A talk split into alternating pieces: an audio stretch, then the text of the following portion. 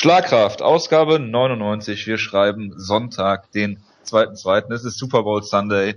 Und wir wollten heute eigentlich live senden. Äh, wie ihr sicherlich alle schon gemerkt habt, ist das leider nicht der Fall. Äh, für entschuldigen wir uns nochmal in aller Form. Dafür haben wir ähm, einen Gast, zu dem wir gleich kommen. Ähm, kurz äh, zur Sendung. Wir werden über Neuigkeiten reden. Wir werden über die, vor allen Dingen über die Maincard reden. Jonas ist der Einzige, der sich die Freedoms nur angetan hat. Und dann reden wir über unsere Kampfecke Bendo gegen Frankie Edgar 1. Ähm, ja, zunächst begrüße ich zu meiner Linken, wie gewohnt, den Jonas. Servus. Und mein rechter Platz ist vakant. TT. Hey. Hallo vakant. Hi. Schön, Na, dass du es einrichten konntest. Ja. Wie viele Ausgaben waren das jetzt? 93, glaube ich, hat Jonas gemeint. Ja, wir hatten dich, glaube ich, mal für Ausgabe 6 eingeplant oder sowas. Ja, irgendwie sowas, ne? 2011 war es, glaube ich. Ist schon ein bisschen her, ja. Ja, ja aber unsere Aus, äh, Ausgabenzählweise ist eh für die Cuts. Deswegen, ich glaube, es ist Ausgabe 108 oder sowas, die wir jetzt haben. Von daher. Ja, schön, dass du es einrichten konnten oder schön, dass wir zusammengekommen sind, sagen wir mal so. Es liegt ja nicht immer nur an dir, sondern meistens wahrscheinlich auch an uns. Ähm, nichtsdestotrotz, ähm, du machst privat auch einiges äh, im Kampfsportbereich. Der Jonas hat mir vor einigen Tagen mal so deinen, äh, deinen Wochenplan mehr oder weniger geschickt. Da steht einiges an interessanten Sachen drauf, die auch unsere Hörer interessieren könnten. Äh, wenn du einfach mal kurz erzählen könntest, was du, was du so Kampfsportmäßig äh, machst und äh, wie du das angefangen hast und äh, ja, wieso und warum und überhaupt. Äh, ja, also äh, ich meine, viele werden es ja noch wahrscheinlich mitbekommen haben damals. Äh, ich hatte dann irgendwann angefangen mit äh, MMA, dies, das und habe mir dann 2010 im Dezember den Ellbogen gebrochen im Training, komplett raus. Und ja, das Ganze hat jetzt so knapp drei Jahre gebraucht, bis es wieder dann äh, so weit funktioniert hat. Und ich habe jetzt wieder gestartet vor, boah, ich glaube einem Jahr oder so knapp mit ganz normalen Jiu-Jitsu und dann wieder mit MMA. Und ja, hab jetzt am 23. Februar werde ich teilnehmen am Sub Misao. Das ist so das größte Grappling-Turnier scheinbar in Deutschland. Dieses Jahr sind wahrscheinlich so an die 400 Teilnehmer in den verschiedenen Gewichtsklassen, sowohl Gi als auch No-Gi. Wo findet das statt? Das ist in Karlsruhe. In Karlsruhe, okay. Und du trittst im Gi oder No-Gi an? Ich mache No-Gi. Also okay. ich drehe dann im Submission Wrestling an. Äh, wahrscheinlich bis 85 Kilo. Mal sehen. Das oder Kannst 79. Äh, nee, die, äh, das, also das Wiegen ist direkt vorm Kampf. Okay. Also wirklich von der Waage direkt auf die Matte. Und deswegen wird es sich wahrscheinlich nicht lohnen, dann äh, irgendwie zu extrem Gewicht zu machen. Also ich würde schon, also ich bin jetzt aktuell bin ich bei 83 und ich würde schon gerne nah an meinem normalen Trainingsgewicht irgendwie kämpfen, aktuell noch. Und äh, ja, das ist, äh, wie gesagt, äh, diesen Monat noch. Äh, hab dann, hab's ja Jonas schon erzählt, ich habe äh, Trainingscamp haben wir jetzt im Endeffekt eingerichtet. So ein bisschen. Das ist, heißt morgens meist äh, Krafttraining im Kraftraum und dann abends noch vier Stunden, wovon dann ganz gerne auch einfach mal zwei reines Sparring sind und äh, ja, zehn Minuten Runden. Beim Turnier kämpfen wir fünf. Das heißt, aktuell sind es zehn Minuten, das wird jetzt gesteigert auf 15 Minuten Runden äh, teilweise und ja, halt volle Power auf äh, Vorbereitung gesetzt derzeit. Ich bin dementsprechend auch ziemlich am Arsch jeden Tag aktuell. Okay. Und äh, ja. Wie, wie weit vorher äh, drosselst du das dann so ein bisschen? Oder machst du wirklich Pause wirklich bis zum Ende durch? Weil wenn du dann ähm, startest, äh, würde kurz vor Wettkampf wahrscheinlich keinen Sinn machen, oder? Ja, ich muss mal sehen. Also ich muss sagen, diese Woche, also mein Schienbein ist relativ blau, meine Kniekehlen äh, vom Guard halten die ganze Zeit sind eigentlich auch geschwollen gewesen und blau. Äh, ja, hier und da halt auch so ein paar Blutergüsse und so. Das muss ich jetzt, also ich glaube, das komplette Tempo jetzt die drei Wochen jetzt noch durchziehen, wäre vielleicht ein bisschen heftig. Ähm, also ich werde jetzt noch zwei Wochen werde ich wohl jetzt auch massiv noch auf, auf Masse jetzt noch nebenher trainieren und so. Und dann werde ich mir eine Woche Zeit lassen, um das alles mal so ein bisschen langsamer angehen. Äh, die Technik sollte bis dahin dann auch sitzen. Ähm, ich habe jetzt normalerweise einen Ruhetag in der Woche und ja, das wird dann alles ein bisschen auseinandergezogen. Okay. Und dann, ja, schauen wir mal, was dann draus wird. So, so. Und äh, wie lange machst du dann jetzt aktiv äh, Jiu-Jitsu? Hast du das vor deiner Verletzung auch schon gemacht oder war das nur MMA? Ähm, Ja, vorher auch schon. Da habe ich mir aber irgendwann mal böses Knie verdreht und bin dann ähm, eher ins Boxen gegangen eine Zeit lang und habe reines Stand-up gemacht, weil das dabei nicht so das Problem war. Das war mehr so dieses das Knie anziehen in der Guard war meist eher das Problem. Und ähm, dementsprechend dann eher geboxt. Und jetzt seit einem Jahr, jetzt bin ich jetzt wirklich primär sogar jetzt im Jiu-Jitsu-Bereich unterwegs oder im Luther Livre ist es eher Okay. und äh, habe eigentlich nur mittwochs äh, rein. Also wir haben eigentlich haben wir montags äh, Jiu-Jitsu, mittwochs Striking und äh, samstags ist alles zusammen im Training. Aber äh, ja, also aktuell ist es sowieso jetzt umgelegt rein auf Grappling und äh, ja, aber im letzten Jahr war es eigentlich primär jetzt Jiu-Jitsu, mit dem ich mich auseinandergesetzt habe. Okay. Durchläufst du dann auch so eine Welt-Graduierungssystem oder ist das völlig frei davon? Nee, also das ist jetzt in dem Fall ist es jetzt völlig frei. Ähm, jetzt im Luther Livre gibt's wohl scheinbar Ja, auch. da gibt es, ich ich meine, das- es gibt da Gürtel. Ich meine, Ja. es gibt Gürtel. Also ich bin Ja. mir da nicht ganz sicher, deswegen habe ich schon mal nachgefragt. Ja, ja, aber das ist jetzt bei uns gibt's jetzt aktuell keine. Äh, Ich glaube auch nicht, dass sich das noch irgendwie ändert. Äh, das ist jetzt wirklich rein jetzt nur auf Competition irgendwie ausgelegt, das ganze Ding bei uns.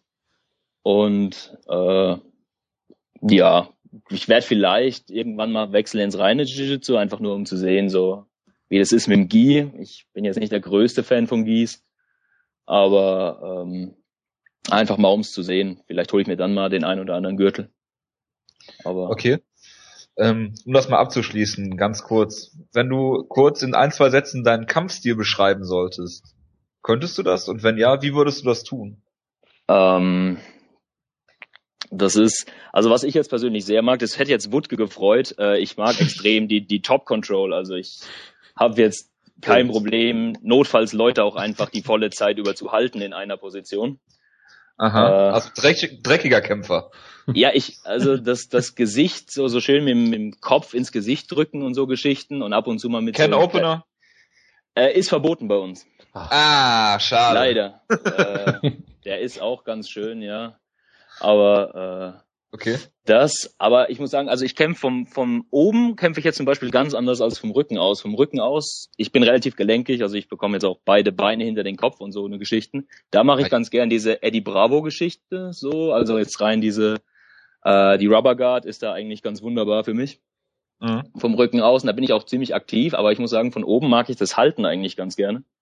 Äh, ein bisschen den Kampf wirklich dreckig zu machen, mit Gewicht zu arbeiten, also so schön wirklich die Schulter in, in den Oberkörper drücken und so. Ähm, ja, also das ist so, glaube ich, das von unten recht aktiv, von oben mache ich den Kampf eigentlich ganz gern so ein bisschen eklig. Okay. Also aus der Rubber Guard kann man aber auch ziemlich gut äh, Submissions, die auf Plata enden, zeigen. Ne? Äh, das ist richtig. Also es war ja, glaube ich, sogar, das habe ich, glaube ich, damals sogar gesagt. Der, die erste Submission, die ich, glaube ich, gezeigt habe im Training, war sogar ein Gogo Plata. Ich wollte gerade schon fragen, genau. Ja, Das, das geht ja klappt, gut in, los, ne? Ja. das klappt inzwischen leider nicht mehr so gut, äh, weil die anderen einfach auch besser geworden sind. ja. Aber ähm, was vielleicht auch den einen oder anderen freut, inzwischen hole ich mir ganz gern Siege per Omoplatte. Ja, mich freut das. Also äh, vielleicht äh, reicht's ja beim Turnier für einen Omoplata-Sieg. Ich weiß es nicht, aber ich komme zumindest ohne Einstieg rum mit dem Bein um die Schulter. Also äh, Das ist ja möglich ist es. Also wenn Costa Philippou uns zuhört, dann soll er sich Ja. mal voll an dich wenden. Das ist richtig. Genau, und, und sorg bitte dafür, dass du irgendwie aufgenommen wirst, damit du uns dann ein Video zeigen kannst, wie du einen Omoplata zeigst. Dann äh, bist du ewig in unserer äh, Ehrenmitglied Genau. bei, bei, all, bei Team Schlagkraft bist du ja schon Ehrenmitglied, glaube ich. Du bist dann einfach Ja. überall Ja. Ehrenmitglied. Genau. Und Das ist äh, wunderschön. ja. möchtest du noch ein paar Worte an Wood gerichten? Äh, ich hol einen hässlichen Grind-Sieg nur mit auf die Ohren drücken, mit der Schulter ins Gesicht und so weiter, nur für Wutke. Das ist versprochen. Hervorragend. Sehr gut. Perfekt. Dann würde ich sagen, schließen wir das damit ab und äh, kommen zum, zum tagesaktuellen Geschehen oder zum, äh, Big Picture. Ähm, fangen wir an mit den News. Und äh, ich habe mir so ein, zwei Sachen rausgeschrieben. Ich habe das Gefühl, es sind zwar viele Sachen passiert, aber wirklich drüber reden ähm, macht jetzt nicht viel Sinn. Ähm, reden wir über Chelson und äh, Vanderlei Silver. Und die sollen ja wohl ähm, eine Auseinandersetzung gehabt haben bei TAF Brazil 3, was ja irgendwie abzusehen war. Ähm, was war die letzte Tough-Staffel, die du geguckt hast, vakant? Boah, äh, die letzte habe ich zum, zum Teil verfolgt, eben äh, Rousey Tate. Und ich glaube, davor war es sogar neun, glaube ich. Was war neu? Das ist das mit das, Ryan Bader oder war es die Ross Pearson Staffel? Oh, ich, ich weiß es gerade, weil Ross, Ross Pearson war das, äh, war der in der, der Rampage Staffel? Nee, das war, das waren, ähm, zehn, das waren die das Heavyweights. War Bisping, ne? Bisping, der, der, Ross Pearson war in der Bisping Staffel, glaube ich, oder? Kann sein, ja. Bisping Anderson. Ist ja auch egal. Ja, ich, so. ich meine, ich habe den Anfang von Rashad gegen äh, ihr Rampage, Rampage noch mitgenommen und dann war es mir irgendwann zu dumm. Also. Okay. Und seitdem immer die erste Folge und dann. Ja. Schnauze voll, ja, ja, gut. Ja. Das kennt man ja. Aber immerhin die erste Folge, das ist schon weiter als der Jonas ist. Absolut, ja. Obwohl, ja, bei, bei der nächsten Staffel muss ich ja mitgucken. Also der übernächsten, Staffel 20, Welche? was auch immer das jetzt ist. Nicht die mit, mit Penn gegen Edgar, sondern die mit den Frauen halt. Ach so, ja. Ja, gut, ja, stimmt. Gut, äh, da sind aber auch keine Coaches bekannt, ne? Äh, nicht, dass ich wüsste, nee. Es gibt keine, glaube ich. Oder? Das auch war gut. doch, das soll doch, glaube ich, wie Staffel, was war das denn? Comeback? Vier? Ach, vier, vier, vier. Dass immer mal wieder ein Kämpfer kommt und was erklärt, aber im Endeffekt alle für sich selbst verantwortlich sind, glaube ich. Ah, okay. Okay, gut. Ja, dann äh, News von dir, sehr gut. Ähm, guckst du dir denn die Son gegen Silver Staffel? Äh, nee, ich glaube nicht. Also ich habe, ich, ich mag ja Son eigentlich auch, aber ich habe jetzt zum Beispiel auch Son gegen Jones, habe ich jetzt, glaube ich, keine einzige Folge gesehen. Okay. Der Wutke und ich haben das gesehen, das war echt interessant. Also Chelson, wenn er mal ähm, Chelson ist und nicht irgendwie seinen Pro Wrestling Charakter da rauskehrt, ist er eigentlich echt ein guter Trainer. Das muss man, muss ja, man so. Das habe ich auch gehört, dass er irgendwie mit Matt Sarah so wohl so das Beste war, was tough bisher passiert ist. Aber ja. Gut, abwarten. Gut, was würdest du machen, wenn du sowas hörst? Also ich meine, wir haben es jetzt alle nicht gesehen, aber würdest du die in irgendeiner Form äh, disziplinieren? Ach, diese, dieser Cheap Shot. Ähm, äh, also eigentlich müssten sie es ja, aber ich meine, wir kennen Dana ja im Endeffekt. Äh, die kleinen Kämpfer wirft er natürlich aus dem Haus, wenn sowas ist. Natürlich. Äh, nachdem es gezeigt wird, klar. Ähm, aber eigentlich müsste man es tun, aber was sollen sie denn tun? Ich meine, ohne die beiden, jo, Sie, haben sie den Trainer rausgeworfen? Das war ein Trainer, ne? Der sie auf, auf Sonnen eingeschlagen hat. Ja, ja, genau. Sie wollten es, glaube ich, machen. Ich bin mir jetzt aber nicht sicher, ob sie es getan haben. Ja, so einen kleinen Trainer werden sie bestimmt so, guck mal, das geht bei uns auf gar keinen Fall, der fliegt raus und das war's dann, glaube ich, auch. Oder? Der Exempelstatue, ja, naja. Ja, eben. Vorstellung, ja. Aber gut, der Kampf von beiden ist jetzt auf jeden Fall ähm, für Mai äh, terminiert worden, im Co-Main-Event. Und im Main-Event werden wir dann äh, Whiteman gegen Belfort sehen. Irgendwelche Präferenzen zu dem Kampf? Jonas kann äh, auch was sagen. Äh, zu welchem Kampf jetzt? Zum Main Event oder? Ja, beim Co-Main Event ist ja klar, was passiert. Beim, beim Co-Main Event hoffe ich auf ein Double KO eigentlich und beim Main Event natürlich bin ich natürlich pro, White, pro Whiteman. Ich glaube, schlimmer als, als Vito als Champion geht's echt nicht mehr. Äh, ja, würde ich mich glaube ich sogar anschließen, ja. Also kann Whiteman, mir egal durch was und wenn es eine fünf Runden Top Control ist, ist mir auch egal, aber Hauptsache nicht das sehen, das, das sehen wir schon im Co-Main Event. Also drei Wahrscheinlich, ja. Control, ja. Ähm, ja, Jonas ist auch noch da, logischerweise. Jetzt frage ich dich mal was.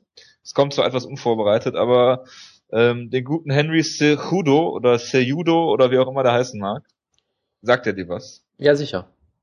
Das ist ja jemand, von dem ich jetzt einfach mal behaupte, dass du in letzter Zeit sehr viel gehypt hast.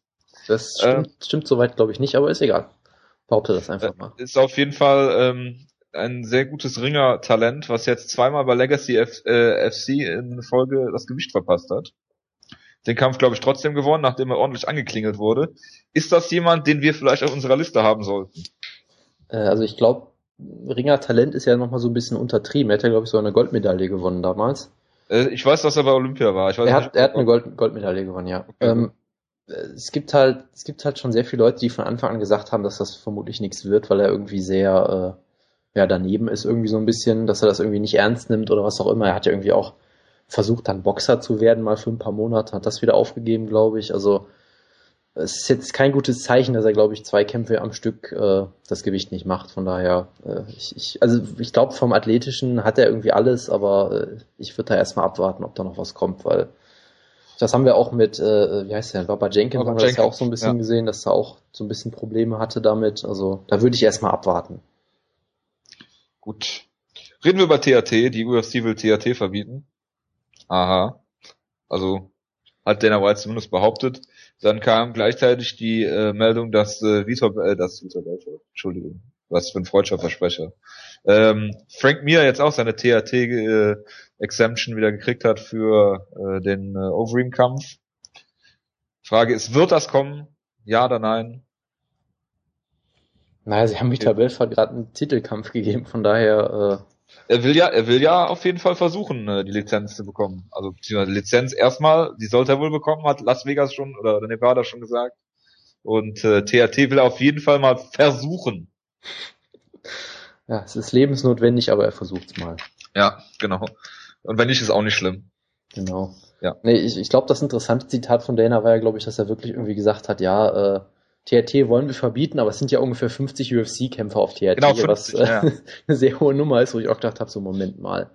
Kennt der gerade wieder seine eigenen Leute nicht oder weiß der was, was wir nicht wissen? Das ist äh, schon eine ziemliche Hausnummer. Also 440 UFC-Kämpfer gibt es, glaube ich, aktuell. Und davon sind 50 auf THT, das sind aber schon ordentlich, schon mal über 10 Prozent. Das ist eine ordentliche Quote. Oder? Sehe ich das falsch? Das Auf jeden ist, Fall. Äh, auf jeden Ja. Fall ordentlich, ja. Gut, machen wir weiter mit Pat Barry, der ist zurückgetreten, vakant. Äh, ja, äh, ist er. Zumindest zeitweise, glaube ich nur, ne? Ja, er will jetzt ins Kickboxing Ist zurückgehen, glaube ich, wenn ich das richtig verstanden habe. Er hatte eigentlich nie Bock auf Grappling, und dann fragt man sich natürlich, warum geht er in die UFC oder warum macht er MMA? Aber gut, wahrscheinlich, weil die Kohle jetzt da war und er gesehen hat, bei Glory kann er jetzt auch Geld verdienen. Das ist richtig, ja. Deswegen. Ist es schade für die Heavyweight Division oder vermisst du den Typen Pat Barry oder denkst du dir auch, ist mir scheißegal? Ganz ehrlich, also ich meine, die Videologs wird er wahrscheinlich immer noch bringen und das war eigentlich auch so das Interessanteste an Pat Barry, so leid es mir tut. Also ich meine, am Anfang fand ich ihn noch ganz lustig, aber in letzter Zeit, ich meine, er hat halt wirklich teilweise richtig scheiße gekämpft. Es ist nicht so, dass, hey, er hat unterhaltsame Kämpfe und verliert halt aber am Ende, Ja. sondern oftmals kämpft halt auch einfach, dass sich jeder gedacht hat, okay, K1-Level Striking sieht halt einfach anders aus. Ja. Ähm, Hast du von schon mal daher, gepullt? Hä? Hast du schon mal Mount gepullt? äh, nee, habe ich so noch nicht hinbekommen, nee. Gut. Muss mal probieren. Ja, Kön- Können wir dir nahelegen, ja? Ich, ich wurde aber auch noch nicht mit einem One-Arm Rear Naked Choke ohne Hooks ausgechoked, von daher. Hast du äh, aber wahrscheinlich noch nie gegen Kro- Krokop gekämpft. das ist richtig, das wird eher das Problem sein. Ja. Ähm, ja, keine Ahnung, ich glaube, morgen ist es morgen, morgen ist Montag, ja. Morgen will er doch bei äh, Helwani, glaube ich, ankündigen, was er macht, aber im Endeffekt bleibt ja nur Glory. Oder K1 in China irgendwo. Beides- da. Ja. da wird, da wird er, glaube ich, eh nicht bezahlt, von daher. Ja, das ist, ja. Ich habe Also auch, ich habe auch letztes Mal eine Statistik gelesen, dass es irgendwie, es gab irgendwie acht Kämpfe, wo ein, wo ein Kämpfer irgendwie zwei Knockdowns geschafft hat und trotzdem verloren hat. Davon hatte zwei Pat Barry direkt. Also äh, Ja. Das war schon. Ich meine, er hat jetzt nicht nur wegen dem Ground Game verloren. Ich meine, Sean Jordan hat ihn jetzt nicht zu Boden gemacht. Sean Jordan und Lavar Johnson haben ihn Genau, genau, also- ausgenockt, also und dann noch die Jack Congo Geschichte, aber gut, die Genau. Von daher, das ist eine andere Sache, aber also wenn ich, Äh. ja, sorry, wenn ich mir angucke, wie er zuletzt auch K.O. gegangen ist, möchte ich ihn eigentlich gar nicht in Glory sehen, aber nun gut, das ist nochmal eine andere beim Geschichte. Grappling vielleicht. Ja, vielleicht tritt er ja auch in Karlsruhe an bei mir. Das Genau. Das gibt's ja morgen bekannt. Ich meine, Ja. Bob Sepp war ja auch mal in Karlsruhe, ne? Das ist richtig, ja, aber- vielleicht. Da kann der Vielleicht Jonas wird's ja. von singen. Die, Oh die ja. Weltstadt. Okay. Ja. Also, äh, um Wutges Meinung hier mal kurz anzubringen, ich glaube, der würde sagen, als einzig Gute an Pat Barry ist äh, Rose Namajunas. Ähm, die war mit, die auch eine, eine gute Grapplerin ist, ne? Die hat einen Flying, Flying Armor Submission of the Year, äh, zumindest Kandidat letztes Jahr geholt. Ist auch für was ich gewotet habe. Also Ah. auf dem Board. Also äh, ja, das ist aber wieder dieses klassische, das war ja auch bei Team Death Clutch. War es Death Clutch? Das Ja, Brock. Lesnar Team, wo ich mich Mhm. immer gewundert habe, okay, äh, Brock, also was Brock, ja. Brock trainiert mit ähm, hier mit Pat Barry und kann keinen geraden Schlag werfen. Und Pat Barry trainiert nur mit riesigen Wrestlern und schafft es nicht, einen Takedown zu stoppen. Also irgendwie, ich weiß nicht, was die dort Ja, gemacht das haben. zieht sich aber- ja wie so ein roter Faden äh, durch durch irgendwie UFC-Kämpfe. Ich meine, ich habe jetzt den Countdown gesehen von äh, zu UFC 169 und da hast du gesehen, Overeem trainiert Grappling in Thailand mit irgendwelchen Thai-Boxern und äh, das hast du bei Lesnar damals auch schon gesehen, da, der grappelt hat mit Pat Barry, gut, das ist jetzt keine große Herausforderung und äh, dann siehst du halt, wie Frank Mir generell mit James McSweeney trainiert Also den kann nix gebrauchen. Was auch groß ja, gehypt wurde bei der Show, dass er mit ja. James McSweeney, was mein Highlight der Show war im Übrigen. ja, ich habe es mir auch extra aufgeschrieben hier. Sehr gut. Gut, kommen wir mal zu einer unschönen Geschichte. Du hast gerade schon viel von Verletzungen erzählt, vakant. Ähm, Juliana Peña hat sich, glaube ich, alles gerissen, was man sich im Knie nur reißen kann. Ähm, Innenband, Kreuzband und so weiter, alles mögliche. Meniskus sogar noch beschädigt. Also Dana White hat irgendwas von zwei Jahren erzählt. Also da irgendwas zu prognostizieren, finde ich sicherlich sehr, sehr schwierig. Und äh, ja, das soll so durch einen Trainingsunfall in Anführungsstrichen passiert sein. Sie soll wohl irgendwie gehänselt worden sein von, ich meine, äh, Michael Chiesa oder so, der äh, sich darüber lustig gemacht hat, dass sie mit ihrem Tough-Shirt aufgetreten ist äh, oder trainiert hat und dann hat er sie irgendwie von hinten attackiert oder gegrappelt oder auf den Rücken gesprungen oder also ganz, ganz komisch. Und Dana hat sie dann auch direkt von, von Washington nach, nach Las Vegas oder nach Kalifornien bringen lassen und äh, alles checken lassen und ihr gesagt, sie soll in ein anderes Team gehen und dann hat Chris Whiteman, glaube ich, gesagt, er kann, sie kann gerne bei uns trainieren und wo hat Dana White gesagt, äh, fliegt sie von mir aus auch nach New York oder keine Ahnung. Ganz, ganz merkwürdig. Ja, Moment, also, also Whiteman hat angeboten, dass er den äh, attackieren, dass er mit dem attackierenden Typen trainiert, sprich ich ihn verprügelt. So war das, glaube ich, so rum. Ach so, aber ich glaube, ähm, er hat auch angeboten, dass sie bei denen zu, zukünftig trainieren kann. Das, das kann auch sein. Und ich glaube, Chiesa war auch, glaube ich, nicht der, der es gemacht hat, sondern er hat ja irgendwie ein Interview darüber gegeben. Ich, ich glaube nicht, dass bekannt ist, wer das jetzt war. Das soll irgendein, irgendein ja, es soll irgendein Bantamweight von denen gewesen sein, angeblich. Ach so, okay. Und, das ist äh, wirklich Chiesa gewesen. Nee, ich glaube, es war ein Bantamweight und die Geschichten gehen halt auseinander. Ich meine, die, die Leute aus dem Gym dementieren, dass irgendwas passiert ist, wo ich denke, okay, das würden sie vermutlich auch so oder so machen, um irgendwie die Reputation des Gyms zu wahren. Ja, und Dana White sagt halt, es war eine Attacke, es ist das Schlimmste, was er je erlebt hat, äh, weiß ich nicht was. Wo er halt auch nicht weiß, was sind jetzt die Quellen von Dana White. Ich meine, er hat irgendwie mit Penya geredet, die vermutlich total äh, am Boden war und dann vielleicht auch sich nicht klar geäußert hat. Von daher, ähm, es ist auf ja, jeden Fall eine, ich, ich wollte nur sagen, es ist auf jeden Fall eine sehr, sehr böse Geschichte, aber ich, ich würde mal abwarten, bis sie sich vielleicht selbst äußert, bevor ich da irgendwelche Urteile mehr bilde, weil es ist aktuell wirklich sehr verwirrend. Stimmt allerdings. Und äh, man sagt natürlich auch vieles im Affekt dann, wenn man sich so viel reißt, denke ich mal. Und sie ist bei TAF auch eine kleine Drama Queen gewesen. Das soll natürlich jetzt nicht heißen, dass es nicht äh, äh, vielleicht nicht so fair war, von wem auch immer. Aber gut, lassen wir das. Ähm, gute Besserung von dieser Stelle und äh, sag mal, ähm, wenn wir sie bei Team Schlagkraft jetzt gehabt hätten, hätten wir wahrscheinlich wieder jemanden gehabt, der keine kennt dieses Jahr. Äh, wir, wir haben sie, wir haben sie bei Team Schlagkraft. Ach, wir haben sie bei Team Schlagkraft? Ja, sicher. Ach so. Wer hat das denn zu verantworten? ähm, wir drei. Also nicht jetzt, ne, egal. Also ich habe das, ich habe nicht dafür gewotet. Das kann ja. ich schon mal sagen. Aber bleiben wir beim Frauen MMA da gab es eine Entscheidung äh, aus der äh, von aus Texas von der Commission da und die haben den äh, Kampf Jessica Ai gegen Sarah Kaufman in einen No-Contest geändert. Das kann natürlich jetzt viele äh, oder bietet Raum für, für Spekulation, weil sie keinen Grund genannt haben. Und man geht davon aus, dass es einen äh, Fehler bei den so Scorecards gab. Ist das so richtig? Äh, ich habe keine Ahnung, also ich habe noch nichts gehört. Ähm, ich weiß nur, Jessica Eis natürlich auch Team Schlagkraft, also das war irgendwie keine gute Woche in der Hinsicht. Äh, ich meine, die, die, der Kampf war, glaube ich, im Oktober oder sowas. Das ist auch schon wieder ewig her. Das heißt, irgendwie ein Drogentest oder sowas kann es eigentlich nicht gewesen sein.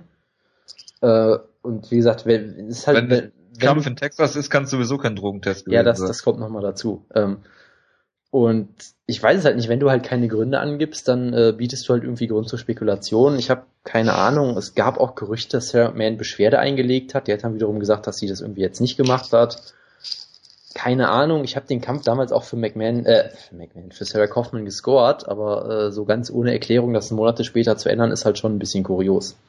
Weil wenn du damit einfach anfangen würdest, dann könntest du, glaube ich, irgendwie ein Drittel aller Kämpfe nochmal fünf Monate später umändern. Gut.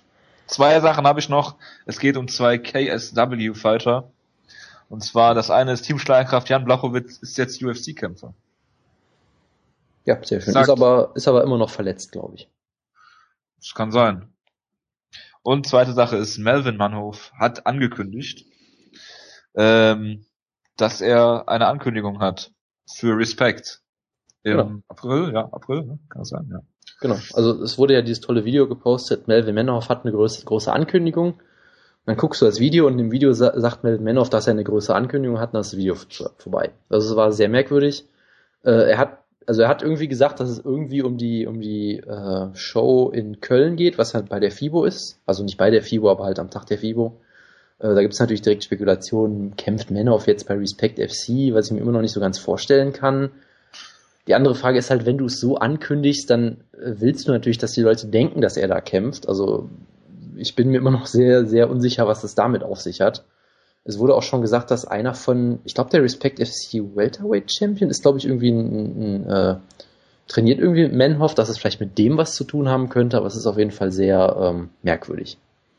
Weil ich denke mir, wenn sie ihn wirklich ankündigen wollen, dann würden sie es auch einfach machen. Und dadurch ist es halt, wirkt es halt sehr komisch irgendwie. Ja, aber vielleicht kämpft Manhoff ja auch. Ich habe schon, äh, also irgendwie bei Ground Pound wurde gemutmaßt, ähm, dass er gegen einen anderen äh, Striker antritt.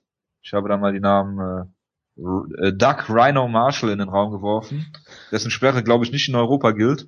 Ich möchte, ich möchte mal einen ganz anderen Namen in den Raum werfen, nämlich Alessio Sakara. Das wäre absolut großartig. Oder Es ist vollkommen, vollkommen unrealistisch, aber es ist mir erstmal vollkommen egal. Ich meine, Respect FC hat erst vor ein paar Monaten äh, irgendwie erklärt, dass sie äh, finanziell äh, kürzer treten müssen. Von daher passt das irgendwie alles gar nicht, habe ich das Gefühl, aber ist ja egal. Vielleicht macht das ja umsonst. Das würde mich sehr wundern. Ja, oder vielleicht bringen sie jetzt auch den Kampf, auf den wir alle gewartet haben, Sakara gegen Rivera. Oder vielleicht kämpft auch der siebenjährige Sohn von Melvin Manhoff bei der Show. Ja, da sind wir mal gespannt und äh, schließen damit auch die News-Ecke ab und kommen zum äh, zu den Kämpfen bei UFC 169. Und zwar fangen wir mit dem Main Event an. Hanbarrow hat Uriah Faber besiegt und ich muss dazu sagen, ich habe die ersten zwei Minuten des Kampfes nicht gesehen, weil äh, bei UFC TV ich war ernsthaft gewillt, mir den Pay-per-View zu kaufen. Ähm, die Wiederholung. Allerdings hat man mich das nicht machen lassen, weil es umsonst war in Deutschland. Wahrscheinlich, weil die UFC vergessen hat, den äh, Pay-per-Views jetzt auch äh, hier diese diesen Kosten äh, Kostenlink-Falle, was auch immer, äh, zu implementieren. Und deswegen habe ich das gar geguckt und der Livestream ist an dieser Stelle wohl auch unterbrochen gewesen. Also die ersten zwei Minuten des Kampfes sieht man nicht. Ich weiß nicht, ob ihr das gesehen habt. Ich habe es nicht über UFC TV geguckt, von daher. Okay. Dann hast Ja, du die ersten ich auch zwei nicht. Minuten wahrscheinlich gesehen. Gut, dann habt ihr es gesehen, dann habt ihr mir einen, Vors einen Vorsprung voraus. Ähm, ich habe jetzt viel geredet. Ich würde sagen, äh, vakant ist der Gast. Du hast äh, Vorrang. Es gab zwar nicht so viel Grappling, aber äh, bitteschön. Wie hast du den Kampf gesehen? Äh, ja, um es mal für den Mod nochmal auszudrücken, äh, Vize-Faber war wieder Vize-Faber und wurde vom Barau halt echt von Anfang bis Ende auseinandergenommen. Also es ist halt einfach so. Wie auch, ich weiß nicht, wurde er zweimal gedroppt oder sowas? Oder dreimal sogar? Zweimal, zweimal. Einmal Zweimal? Von, der, äh, von der rechten Gerade, glaube ich, und einmal von so einem Schwinger. Also, ähm, er hat ja auch gemeint, er, er hatte schon wieder eine Verletzung irgendwie für den Kampf oder was auch immer. Benderis. Benderis, ja, ich meine, er sah halt schon wieder nicht aus wie in den letzten vier Kämpfen letztes Jahr. So gar nicht. Aber äh, ob es jetzt am Benderis lag oder eben am Vize-Faber-Fluch, man weiß es nicht. Äh, aber er sah halt wirklich nicht gut aus. Gar nicht. Also entweder war Barau im Monster-Modus oder ja, Ist ja der neue Kenny Florian. das äh, er- oder ist Kenny Florian war bloß der Interims-Faber, man weiß es nicht. Das kann auch sein. Jonas. Also, Oh, sorry, ich wollte dich nee, nee, passt wunderbar. Ja, ähm, ja, es ist schwierig. Also im Prinzip ist ja nicht so viel passiert bis zu den Knockdowns und dann war es auch schon vorbei. Also bis dahin sah Faber jetzt nicht besonders gut aus. Hat, ist halt wie gesagt nicht viel passiert, aber dann wurde er halt zweimal wirklich hart getroffen. Äh, ja, geht dann zu Boden und dann kommt halt die Stoppage, über die man vielleicht auch noch diskutieren kann. Aber äh, ich glaube, unterm Strich äh, führt, glaube ich, kein Weg dran vorbei zu sagen, dass Henbarau der bessere Kämpfer ist und das wieder mal gezeigt hat mit einer unfassbar guten Leistung. Und ja, ein unfassbar guter Kämpfer ist generell irgendwie einer der besten Kämpfer der Welt, würde ich mittlerweile sagen, und äh, wieder extrem beeindruckend war. Ja, ähm, viel mehr habe ich dem auch nicht hinzuzufügen. Also ich finde es beeindruckend, wie Barau hier aussah. Wobei, ähm, ja, ich mich auch frage, warum sich Faber so leicht treffen lässt, aber ähm, ja, Verletzung, vielleicht hätte er wirklich aus dem Kampf rausgehen sollen dann, wenn er sich verletzt hätte. Im Nachhinein kann man das als Ausgehen nicht zählen lassen, hat er glaube ich auch nicht gemacht im Post-Fight-Interview. Äh, da komme ich jetzt drauf zu sprechen. Ach ja, nee, vorher noch. Ähm, Early Stoppage? Also ich, ich finde es schwierig. Ich finde es so ein bisschen wie bei dem Wineland-Kampf, wo ich sage, okay, Das kam mir ein bisschen früh vor, aber ich weiß nicht, ob es wirklich so viel geändert hat. Ich meine, das Ding ist halt, wie gesagt, er wurde zweimal hart getroffen, ist zu Boden gegangen, ist da auch ziemlich hart aufgeschlagen. Aber dann hat er sich halt wieder so ein bisschen aufgerappelt, hat, glaube ich, irgendwie versucht, einen Single-Leg anzusetzen oder irgendwie sowas. Und dann kamen halt diese Schläge. Äh, Hammerfists waren es ja, glaube ich, die, glaube ich, ausnahmslos mehr oder weniger auf die Handschuhe, auf den Handschuh gegangen sind. Also wirklich sag ich mal, klare Treffer waren es jetzt in dem Sinne auch nicht. Du kannst jetzt über intelligent verteidigen reden. Ich meine, wenn du ja, die aber Hand, wie, ne, wie, wenn, wie willst du dich in der Situation anders intelligent verteidigen? ja, meine ich also, wenn du die Hand Ja. hochnimmst und die Schläge blockst, dann ist das ja schon intelligent irgendwie. Also ne, das ist halt, äh, dann wird's halt gestoppt. Was ich halt sehr blöd fand, es sah halt wirklich so aus, als hätte Brau den Kampf für ihn gestoppt, weil er wirklich Herbdin so anguckt und sagt, komm, stopp den Kampf mal. Und dann stoppt Herbdin den Kampf und ich denke mir so, Moment, hat den jetzt nur gestoppt, weil Brau so geguckt hat. Also es war halt irgendwie vom, vom Timing her alles ein bisschen komisch. Ich glaube, wie gesagt, nicht, dass es groß was geändert hat, aber äh, es war schon ein bisschen unglücklich, wie ich fand. Und ich weiß nicht, ich finde jemand, der so viel Erfahrung hat wie Faber, dem kann man auch äh, noch ein paar Sekunden mehr geben eigentlich. Bekannt? Ähm, ja, ich glaube, dem würde ich soweit auch zustimmen. Das ist, ich hatte ein ewig langes Gespräch nach mir gegen Barnett, der ja auch vorher gut vermöbelt wurde, dann macht er den Faceflop, ähm, ist kurz out und danach steht er halt sofort wieder und alles ist gut. Ja, das ist möglich, aber er wurde halt vorher echt zweimal gedroppt und es sah wirklich, also ich meine, hat auch bös gewackelt, als er wieder stand. Die Schläge gingen in die Handschuhe, ja, aber ich glaube nicht, dass es noch was geändert hätte, wenn sie es jetzt noch hätten ein bisschen weiterlaufen äh, lassen. Also Faber wäre da vermutlich nicht mehr rausgekommen. Äh, Barrow hätte irgendwann die Schläge auch durchbekommen. Klar, ja, irgendwann. Aber ähm, ja, ich tue mir auch ein bisschen schwer. Also auf der einen Seite, ja, es war wahrscheinlich schon ein bisschen zu früh, man hätte es noch ein bisschen weiterlaufen lassen können, aber ob es wirklich was geändert hätte, ich weiß es nicht. Aber das ist schon ein gutes Beispiel mit Barnett gegen mir eigentlich. Wenn du den Kampf vorher nicht siehst, dann denkst du halt auch sofort, ja, irgendwie Stoppage. Wenn du, also wenn du wirklich nur die Stoppage an sich losgelöst siehst, aber wenn du dann Ja. den Kampf halt vorher siehst und dann siehst, dass er schon mal am Boden war vorher. Im, also ich hätte es auch weiterlaufen lassen, ganz ehrlich. Beschweren kann er sich im Nachhinein natürlich nicht, hat er auch nicht getan.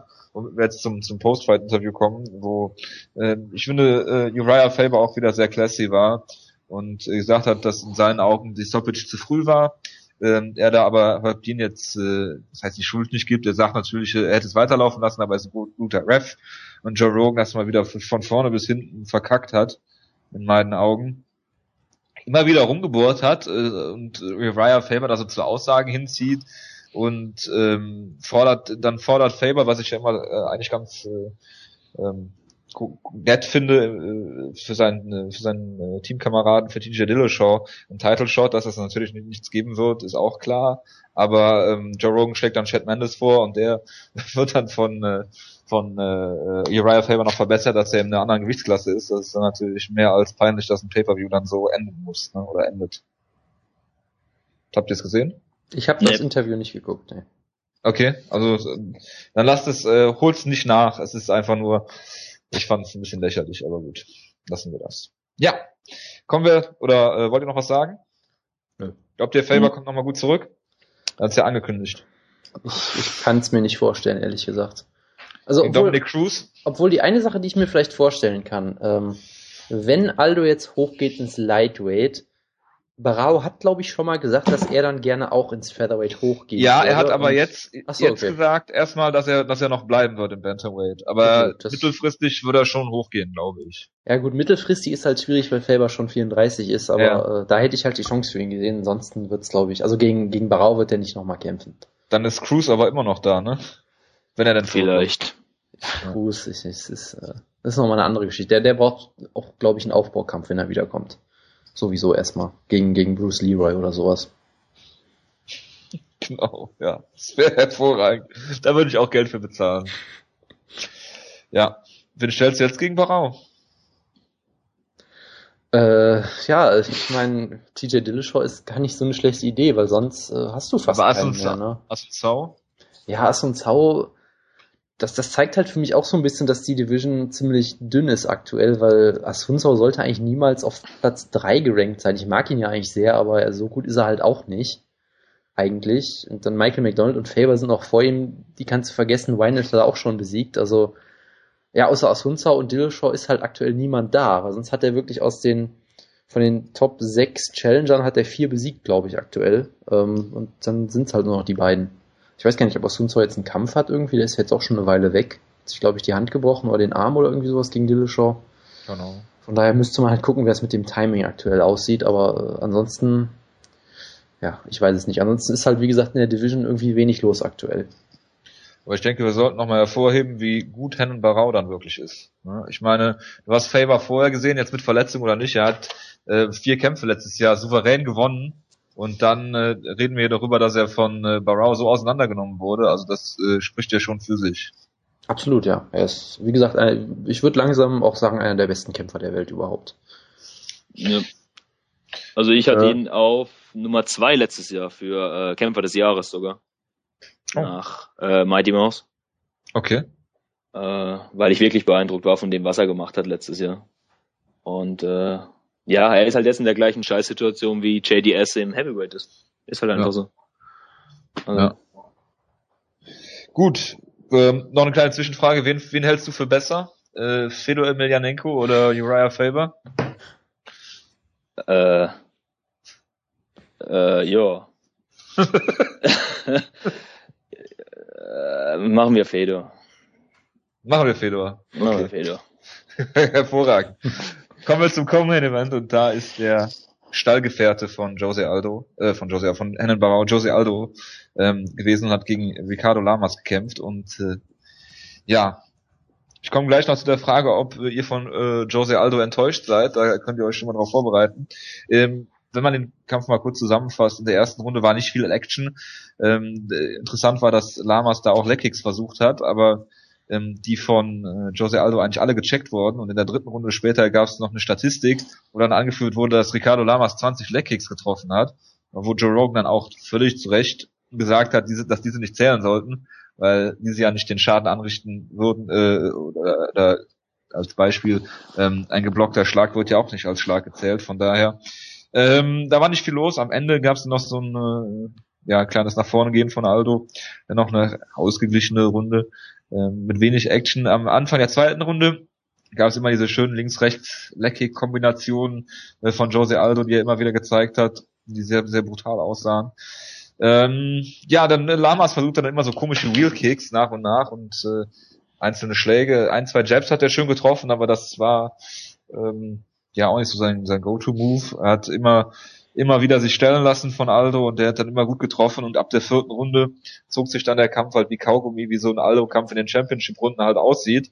Und am Ende hat er dann klar die Decision gewonnen. In der letzten Runde war es so eine Art Mark Hominick, nicht ganz so schlimm.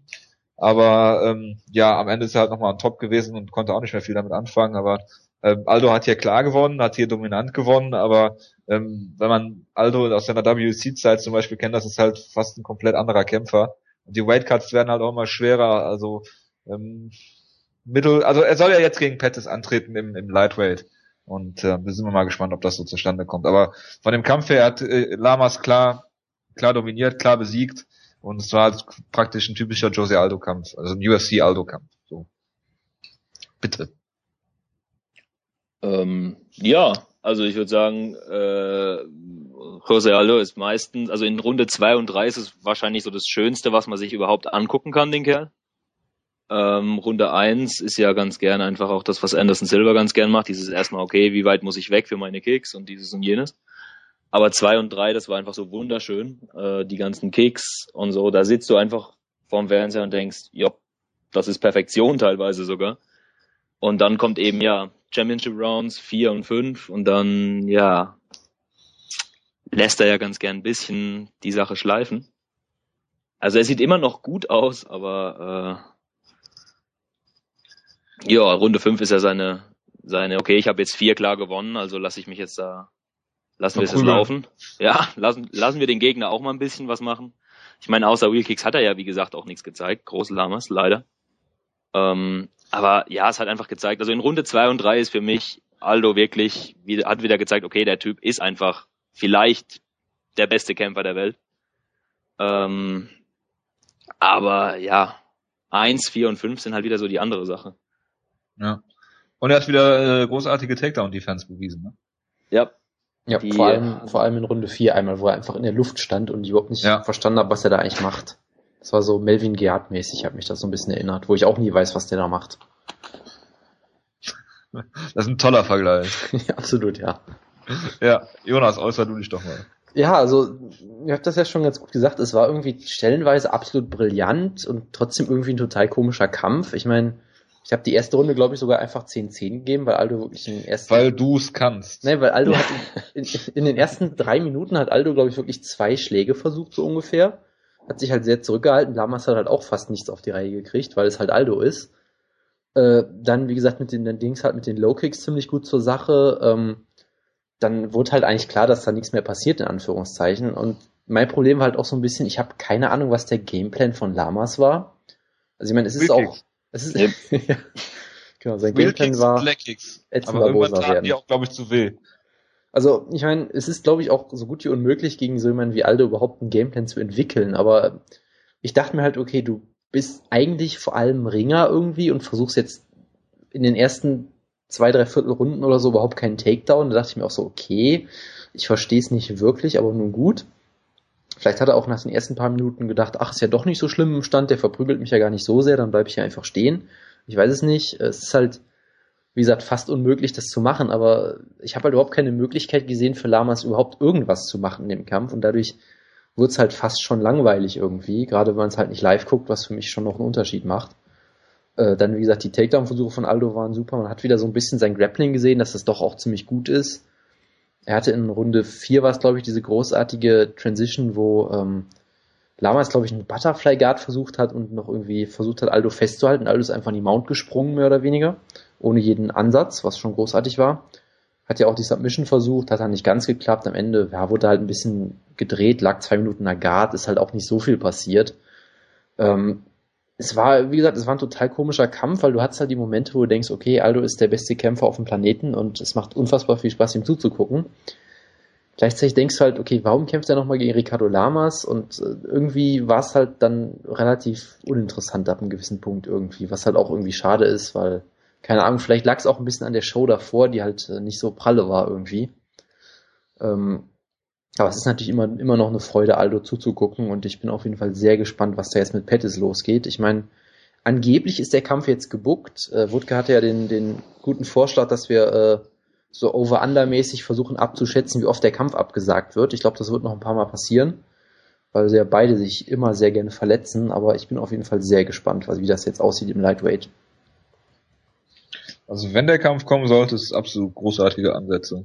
Also Absolut, ja. Und ist halt, auch, ist halt auch die Frage, kämpft er dann wirklich anders? Ist auch die Frage, kämpft er jetzt nur so, in Anführungszeichen, konservativ, weil er Angst um, um seine Cardio hat? Oder ist das einfach, sag ich mal, sein Stil, den er perfektioniert hat? Weil er wird ja auch nie getroffen, im Prinzip. Er wird ja, ist ja defensiv auch unfassbar gut und denkst halt, hey, wenn du so kämpfen kannst, warum solltest du es nicht machen? Von daher äh, bin ich sehr gespannt, ja. wie das bei ihm in der anderen Gewichtsklasse aussehen würde. Das sowieso. Das ist wohl richtig. Gut, machen wir mal weiter. Kommen zu den Heavyweights. Und da habe ich ja gerade schon hervorgehoben, Frank Mir trainiert jetzt mit James McSweeney und das ist natürlich absolut großartige Wahl von, von Frank Mir, der ähm, auch, glaube ich, der Head Coach ist, weil er in der Ecke so viel gesagt hat. Und äh, ja, Kampf fing schon gut an, als äh, Frank Mir alles da over ihm am Käfig stellt und logischerweise sofort umgedreht wird. Und äh, dann gab es auch ein bisschen Grappling in der Runde und da kann ich dich wieder fragen, vakant. Wie hast du denn die erste Runde so gesehen, als äh, Frank mir dann auf dem Boden lag und äh, Alistair dann den Arm von, von Frank hinter seinem Kopf hatte? Und es gab nachher, glaube ich, auch noch einen Heal-Versuch von Frank mir. Ähm, die Frank sieht komischer gut. Ich meine, meist gegen irgendwelche Monster, aber das hat mich so brutal an Brock Lesnar damals erinnert, an den zweiten Kampf, wo das ja ähnlich war, dass Brock den einen Arm äh, neutralisiert hat und dann einfach auf Frank eingeschlagen hat. Ähm, war jetzt hier nicht ganz so extrem, aber sollte einem Top-Level-Grappler eigentlich so nicht mehr passieren, dass er den Arm so leicht hergibt. Mm. Auf der anderen Seite war es halt, wie gesagt, Overeem, der zwar nicht mehr Uberream ist, aber ich glaube, wenn du den auf dir hast, ist es eh nochmal eine andere Welt. Mm. Aber ich hätte ihm ein bisschen mehr Chancen ausgerechnet eigentlich vom Boden. Also ich dachte eigentlich so, wenn es auf den Boden geht, ist O'Ream so ein bisschen mehr in Gefahr, aber naja, war ja dann eher nicht so. Ja, und äh, ich glaube, er hat auch mal Halfguard gepult in der ersten Runde noch und dann Heel Hook versucht, oder das ist ja auch furchtbar schief gelaufen dann, ne? Ne, Ich habe eigentlich, hieß es ja von Frank sogar, glaube ich, selbst, dass sobald es an den, äh, an den Käfig geht, hat er jetzt gelernt aus den letzten zwei Kämpfen, da fühle ich mich nicht ganz so wohl. Da pull ich dann Guard. Äh, ja, haben wir ja gerade gesagt, er wurde gedreht von Overeem. Ja. Ähm, hätte er vielleicht sich dann doch mal an seinen eigenen Gameplan halten sollen. Aber ja, wie gesagt, er sah halt am Boden auch dann doch nicht so gut aus, wenn es denn dann mal dort war. Ja, Frank Mir halt, ne? Frank Mir halt, ja. Jonas, zweite Runde. Äh, ganz, kur ganz kurz, ich Ja. möchte noch eine wichtige Sache erwähnen, nämlich dass Frank Mir mit Forever Young rauskam, was schon mal absolut großartig war. Ich war mir nicht sicher, ob es eine TRT-Anspielung sein sollte oder nicht. Aber es ist ab, ab dem Zeitpunkt konnte er nur noch verlieren, nachdem er nicht mehr mit Amazing rauskommt, was ja Wutges Lieblingslied ist, glaube ich, so ungefähr. ähm, ich fand, ganz kurz zur Runde eins, ich fand es wirklich beeindruckend, dass Mir wirklich den Clinch sucht mit Overeem und dass äh, Overeem hingegen Mir auf den Boden folgt. Das waren taktisch absolute Meisterleistungen von beiden. ja, absolut. Äh, du hast auch gemerkt, dass äh, Overeem den Kampf vermutlich, vielleicht, also vielleicht hätte finishen können in Runde 1 und sich doch sehr zurückgehalten hat. Damit er eben nicht so endet wie gegen äh, Travis Brown. Er hatte ja den auch, glaube ich, in einer ähnlichen Position am Käfig, dass er diese Knie zum Mhm. Körper mal versucht hat. Hat sich dann aber sehr im gan- ganzen Kampf eigentlich sehr zurückgehalten. Ich habe immer noch ein bisschen drauf gewartet, dass das wieder so endet wie gegen Bigfoot, aber hat es diesmal natürlich nicht. Ähm, ja, Runde zwei. ich weiß ehrlich gesagt nichts mehr, außer dass Frank mir einen Takedown gegen Overeem geschafft hat, wo ich fast vom Stuhl gefallen wäre bei. Ja, vor allen Dingen auch von 100 Meter entfernt, glaube ich. Genau, und, Und dann, dann auch eine direkt äh, in der Guard lag und äh, äh, von von Overeem und dann direkt eine Guillotine die er dann zweimal verloren hat. Also was absolut großartig ist. Genau, und allein diese Art und Weise, wie Overeem umgefallen ist, war schon absolut großartig. Und äh, ja, ich meine, du hast halt durchaus gesehen in dem ganzen Kampf, dass Overeem eigentlich ein ziemlich ordentlicher Grappler ist, was man immer ganz gerne vergisst. Ich meine, aus der Guillotine ist er ohne Probleme rausgekommen.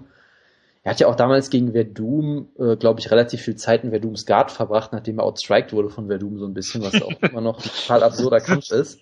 Das ist auch interessant, wie du das gerade darstellst. Den Kampf kann man jedem empfehlen, sollte man sich mal ansehen. Ja. Gegen Overeem. Absolut, Absolut ja. großartiger Kampf. Ähm, und ja, er si- sitzt halt im Prinzip in der Halfguard von mir, hat überhaupt keine Gefahr da. Und ich habe mir in dem Moment wirklich gedacht, es kann doch nicht sein, dass dieser Kampf zu einer Decision gehen wird und war irgendwie, gerade auch im Hinblick auf gewisse Over-Under-Spiele und sowas, war ich extrem fertig mit der Welt zu dem Zeitpunkt. Ja, aber ich fand, in Ende der zweiten Runde hat Frank Mir ja wenigstens versucht, seine Hüfte so ein bisschen da reinzudrehen und einen Armbar zu holen, oder? Aber kläglich gescheitert. Ja, wie gesagt, also in Runde drei habe ich auch ehrlich gesagt ein bisschen angefangen zu spulen, wenn es am Boden war, weil mir eh klar war, dass da nichts mehr passiert. Ich meine, am, am Ende, ganz am Ende hat Overeem mal, glaube ich, noch einmal versucht, ihn so ein bisschen auszunocken mit einem Schlag, aber hat dann komplett so ein mit bisschen auszunocken. Ja, er, hat- er hat es halt nicht wirklich verfolgt so richtig. Er hat halt, wie gesagt, den einen guten Schlag gelandet und das war's dann auch wieder. Hat halt irgendwie sehr mit angezogener Handbremse gekämpft, fand ich. Aber gut, es ist halt trotzdem. Frank Mir musst du erstmal so besiegen, sagen wir es mal so. Ich meine, das ist jetzt auch keine schlechte Leistung von ihm, auch wenn Dana White natürlich schwer enttäuscht war. Was nicht weiter Was überrascht. ich dann erwartet, oder? Ich bin voll begeistert von Frank Mir, dass er den so lange durchgehalten hat. Nee, ich meine, von, von Overeem war er schwer Also von, auch von Overeem, ja, das ist, ja. Ja, es war halt, es war halt. Er hätte sich besser sofort ausnocken lassen sollen nach zwei Minuten. Ja, der Kampf war halt, äh, war halt nicht wirklich besonders interessant und man hätte jetzt nicht erwartet, dass er wirklich so zur Decision geht, aber nur gut. Aber ich meine, Overeem hat halt das gemacht, was er machen musste. Er hätte vielleicht mehr machen können, aber hey, das, da mö- möchte ich ihm jetzt keinen Vorwurf draus machen, nachdem es beim letzten beiden Malen, äh, ja, nachdem er es beim letzten beiden Kämpfen so katastrophal äh, verbockt hat, dann, dass er da auf Nummer sicher geht. Ja gut, soll er machen. Äh, wann sah denn für euch Overeem das letzte Mal richtig, richtig gut aus im Stand? Lesnar. Lesnar wahrscheinlich, oder? Todd Ja. Duffy? Nein. Todd Duffy? Les Todd Lesnar Duffy, halt. Aber ja. ich dachte auch gerade, Fujita Team oder so. Schlagkraft, ja. Fujita. Cheater. James Thompson. Nee, da hat er ja mit der Guillotine gewonnen. Da Ja. Ja, sah aber auch gut aus im Stand. Muss er auch erstmal schaffen gegen Kolossos. Das stimmt allerdings, ja. ähm, ja, also am Ende sind Frank Mears Takedown-Versuche dann auch immer im Guardpool geendet. Irgendwie hatte ich den Eindruck. Der ist einfach umgefallen, als er gegen Overeem gelaufen ist. Also Ja gut, wenn du gegen eine Wand rennst, dann fällst du halt um. ja gut, aber er hat ja einen Takedown geholt in der zweiten Runde. Ja, das werde ich auch bis heute nicht verstehen, wie er das geschafft hat, aber nun gut. Was machst du denn jetzt mit Frank Mir? Also ich habe damit so ein bisschen ein Problem, weil Er hat jetzt zwar die Niederlagenserie, aber ich meine, wenn du Stipe Miocic ist ja jetzt ein gutes Beispiel, den würde meiner Ansicht nach äh, Frank Mir locker besiegen. Oh, da wäre ich mir nicht so sicher. Na, Da wäre ich mir nicht so sicher. Wenn er Guard pullt und ihn dann submittet, ich glaube nicht, dass Stipe Miocic so gut, äh, so- ein so guter äh, Grappler ist, dass er das äh, verteidigen könnte. Im Stand sieht er zwar immer so ein bisschen lala aus, aber ich meine, so viele Leute reden jetzt so gut von Stipe Miocic, ich glaube, Frank Mir würde da echte Probleme stellen. Zum Beispiel, wenn du ihm irgendeinen Kampf noch geben willst, als Ich meine, Weiß ich nicht. das, das Ding ist, sie, UFC Langzeitbonus oder was weiß ich, ja. ich meine, sie werden ihn eh nicht gegen Steve stellen, weil sie werden sehr bescheuert, wenn sie sagen, Gonzaga. ja, gegen Gonzaga können sie von mir aus machen, das wäre noch ein ganz lustiger Kampf, aber ich meine, sie werden ihn niemals gegen irgendein 31-jähriges Talent stellen, weil wenn Frank Mir dann auf einmal gewinnt nach vier Niederlagen am Stück, dann äh, kannst du Steve auch vergessen, so, das werden sie halt eh nicht machen. Von daher, ich bin ja immer jemand, der Leuten äh, zum Karriereende rät, das tue ich natürlich auch an dieser Stelle, weil Frank Mir auch mehr als genug eingesteckt hat in seiner Karriere, aber gut, er wird es vermutlich nicht machen, wir werden sehen, also keine Ahnung.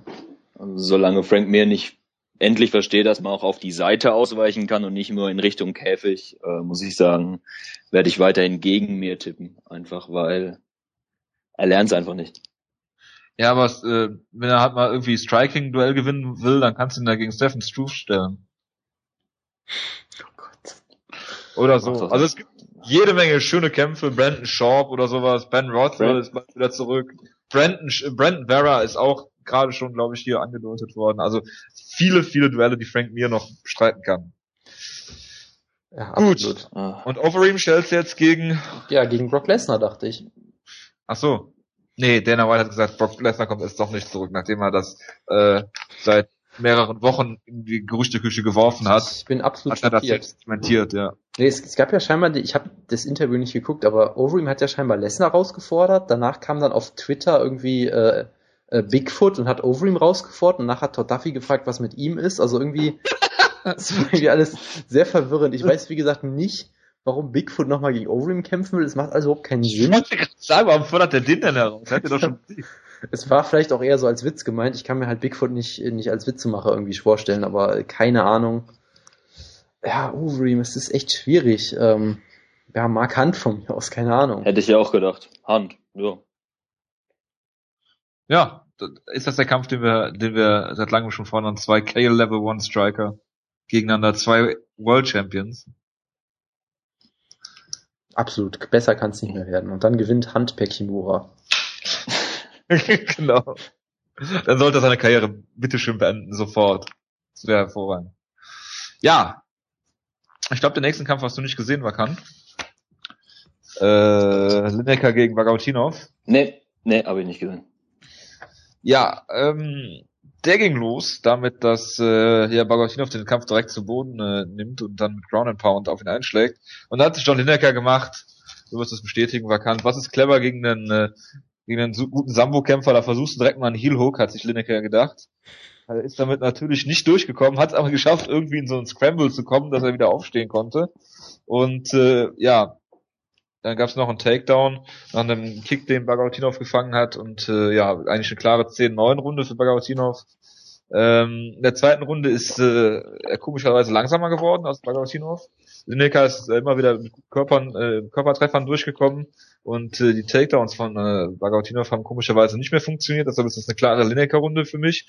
Und äh, in der dritten Runde gab es noch einen schönen Bodylock-Takedown, so eine Art, äh, so eine Damien Meyer-Art Takedown fast. Und äh, der führt dann, äh, hat man nachher gesehen, zu einem riesigen blauen Fleck, den Lineker am Rücken hatte. Das sah sehr, sehr schmerzhaft aus.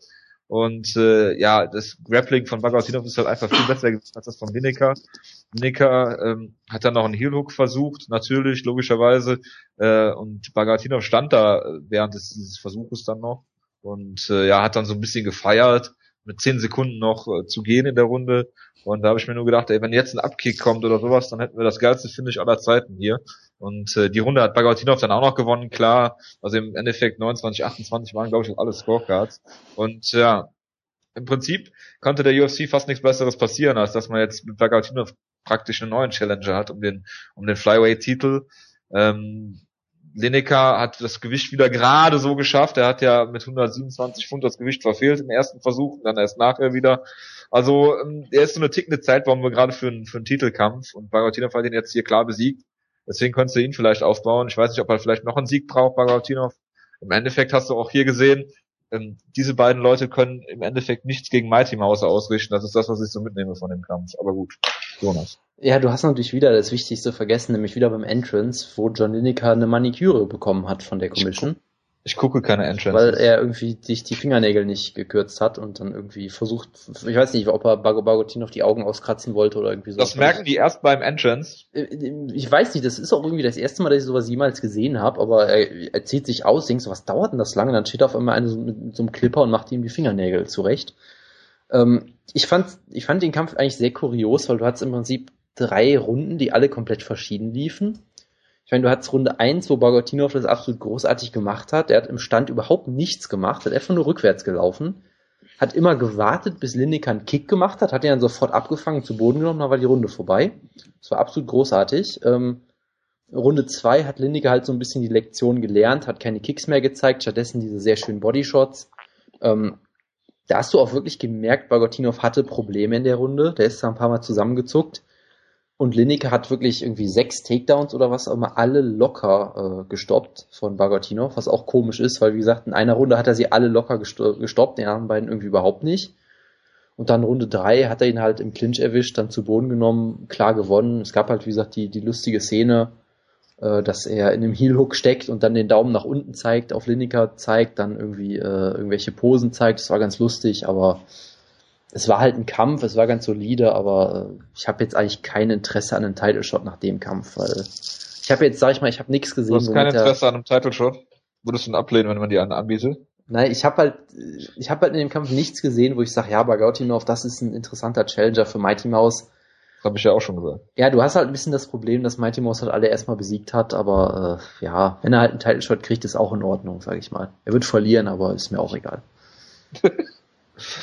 Nee, das ist das Flyweight gerade schlecht oder das Title Picture Flyweight. Nein, weil Mighty Mouse einfach zu gut ist für alle anderen. Ja, wer, wer, wer wen kannst du nicht so? Faber. Faber geht runter. Sagen wir's doch. Ja, John Dodson halt, aber der ist ja verletzt, glaube ich. Ja, John Dodson, aber wie oft willst du John Dodson? Ja, ja ein zweites Mal halt, mhm. nachdem er ihn beim ersten Mal fast ausgenockt hat. naja, halt ich glaube nicht, dass das, äh, ich glaube im zweiten Kampf wird das noch klar, eine klarere Geschichte. Das glaube ich auch, aber du musst ihm ja zumindest die Chance geben, würde ich ja sagen. Daryl Montague ist übrigens wieder verletzt, ne? Jupp. Haben wir das schon gesagt? Äh, nein, haben wir nicht. Gut, machen wir weiter. Und da bin ich froh, dass wir jetzt hier einen echten Grappling-Experten äh, dabei haben. Äh, die erste Runde war so ein bisschen zweigeteilt im Kampf Jamie Warner gegen Abel Trujillo. Da gab es zuerst wildes Striking von beiden. Dem besseren Ende für Trujillo hast du so ein bisschen gedacht. Ähm, und dann gab es eine Clinch-Situation, wo Jamie Warner äh, mit einem äh, Trip den, den Kampf zum Boden genommen hat und hatte dann ja, den Rücken allerdings ohne Hooks. Und dann sah es kurz so aus, äh, als hätte er North, oder was heißt kurz, sah lange Zeit so aus, als hätte er einen North-South-Choke. Und da kannst du vielleicht mal sagen, was hat Jamie Warner in dem Moment falsch gemacht? Ähm, da habe ich auch echt lange überlegen müssen, was jetzt eigentlich das Problem ist, weil das Ding saß und das am, am North-South-Choke ist halt das Ding, entweder der Choke sitzt, dann brauchst du eh keine Kraft, dann drückst du dich halt ein bisschen nach hinten und gut ist. Oder er sitzt eben nicht 100% am Hals, aber dann ist der Druck auf dem Nacken so unglaublich groß, dass du auch tappst im Normalfall. Also wenn das Ding mal so sitzt, dann ist eigentlich im Normalfall auch Ende. Zumindest ist es die Erfahrung, die ich jetzt gemacht habe. Also wenn ich ihn nicht richtig habe, dann tappen die Leute trotzdem, einfach weil du so unglaublichen Druck auf das Genick ausüben kannst äh, und du als Verteidiger einfach nicht viel mehr machen kannst. Ähm, was er hätte machen können, ist, also ich habe es jetzt nicht mehr genau im Kopf. Sein, sein linker Arm war, meine ich, nicht wirklich genutzt. Also ich glaube, er hat mit seinem linken Arm nichts gemacht. Also Warner jetzt. Das ähm, kann sein, ja. Hätte er den äh, linken Arm unter den rechten schieben müssen und quasi die Handgelenke überkreuzen, dann hätte er den ähm, den Joke von, wie heißt er denn, der Snowman? Monson. Ja, Jeff Monson, das ist der Jeff Monson äh, North-South Joke wo er quasi die Handgelenke über Kreuz nimmt welche Wirkung das auch immer hat, aber ich habe auch die Erfahrung gemacht, es, es drückt den Gegner noch mal ein Stück tiefer. Äh, das macht, sitzt, lässt den Jog noch tiefer sitzen. Ähm, das hätte er machen können. Aber ansonsten, wie gesagt, ich dachte eigentlich, okay, das Ding sitzt. Das ist jetzt nicht wie bei der Guillotine, wo das öfter mal einfach so aussieht, sondern wie gesagt, er saß halt tief und entweder es ist ein Joke oder es ist ein Neckrank im Endeffekt. Ähm, hat mich auch gewundert. Er hat ja dann, glaube ich, eine Transition versucht, als ihm die Arme schwer wurden. Ja. Ähm, was ich auch nicht verstanden habe, warum dir aus der Situation die Arme schwer werden, weil also ich muss sagen, es gibt verschiedene Jokes, wo das definitiv der Fall ist. Aber jetzt ein Arm Triangle oder eben äh, jetzt eben der North-South-Joke, das ist was, wo ich jetzt persönlich die Erfahrung gemacht habe, dass die Arme eben nicht schwer werden. Das ist was, was problematisch. In der dritten Runde ist sowas, wenn du keine Kraft mehr hast, das Ding irgendwie zu halten. Aber in der ersten, hm? Aber vielleicht spricht das, das spricht ja auch nochmal dafür, dass, dass der Joke nicht richtig drin war und sie vielleicht zu viel mit Kraft und zu wenig mit Technik versucht hat wie gesagt, wenn du es mit Kraft tust, also wirklich mit Kraft zudrückst, dann hast du eigentlich auch eine Wirkung, die eigentlich größer sein sollte als das. Also scheinbar saß irgendwas wirklich schief, aber ich habe nicht gesehen, was es war. Ähm, ja, er hat ja die Transition dann versucht. Ähm, ja, die haben es auch irgendwie komischerweise immer von der falschen Zeit, Seite gezeigt, die große Zeit. Ja. Man überhaupt nicht sehen konnte. Von, das war ein bisschen ärgerlich, aber gut. Ja, dann, dann, genau, dann hat er, glaube ich, versucht, in die Mount zu kommen und ist dann äh, ist das völlig die Position verloren. Und dann ging es wieder mit Schwingern weiter. Und Big Dan Mergliata hat am Ende der Runde, glaube ich, sogar applaudiert. Das passt Für mich auch, auch das, wie die, die Szene des Auge. Ja, ähm, wenn du einfach mal weitermachst, Vakan, ich glaube, dann gab es wieder heftiges Striking in der zweiten Runde und da hätte Jenny Warner vielleicht auch den Sack zumachen können. Am Boden. Äh, boah, was war, warte mal, ich habe den Kampf jetzt vorher noch kurz geguckt, bevor wir angefangen haben. Ähm, welche Szene war das denn? Ich, ich weiß nur noch, dass, dass äh, Warner ziemlich gut aussah in der zweiten eine Zeit lang und dann plötzlich irgendwann dann nicht mehr. Ja, das ist aber auch gut zusammengefasst eigentlich, weil ähm, es gab halt wieder wildes Striking, viele Schwinger und äh, dann hast du gedacht, okay, Jamie hat ihn jetzt äh, angeklingelt und hat ihn am Käfig und äh, ich weiß nicht, ob man sogar zu Boden geschlagen hat und dann hat er wieder die Chance verpasst, ihn zu finishen. Hätte er vielleicht einfach den Ref angucken sollen, wie Henry Barao das gemacht hat und dann wäre es vielleicht vorbei gewesen. Aber im Endeffekt hat sich in meinen Augen hier Jamie Warner mehr als selbst geschlagen. Ja, absolut. Also ich, ich war ja in Runde 1 schon sehr fröhlich, weil ich ja wirklich Warner per Submission äh, getippt habe. Hab mir gedacht, okay, das sieht schon mal ganz gut aus, hat leider nicht geklappt. Ich weiß auch nicht genau warum. Ähm, im Prinzip, ich finde, du hast eigentlich gesehen, dass Warner eigentlich ein technisch besserer Striker ist, und zwar deutlich besser. Ich meine, Trujillo hat unfassbare Power und ist natürlich nicht total schlecht, aber du siehst halt schon, dass er jetzt technisch nicht so brillant ist. Und eigentlich hat sich Warner ja die ganze Zeit auf sein Spiel eingelassen, hat die ganze Zeit wild mit ihm geschwungen, fast schon Leonard Garcia-mäßig irgendwie. Äh, hat ihn damit ja auch gut erwischt in Runde 2, wo er ihn fast gefinisht hätte, aber dann steht er halt, wie gesagt, offen wie ein Scheunentor Abel landet halt diesen einen perfekten Schlag und Demi Warner ist einfach komplett weg. Und das ist schon sehr beeindruckend, weil Demi Warner, ich weiß gar nicht, ob der, ob der schon mal ausgenockt wurde, ich könnte mich gar nicht dran erinnern, zumindest nicht so mit einem Schlag, glaube ich. Demi Warner hat schon ein verdammt gutes Kinn und der war wirklich nach diesem einen Schlag komplett weg. Ist auch gut, dass er dann nicht mehr, dass dann nicht mehr hinterhergegangen wurde und so weiter. Also, es war, Warner hat sich wirklich wieder mal selbst besiegt. Das ist ja so, so ein Trend mit ihm so ein bisschen.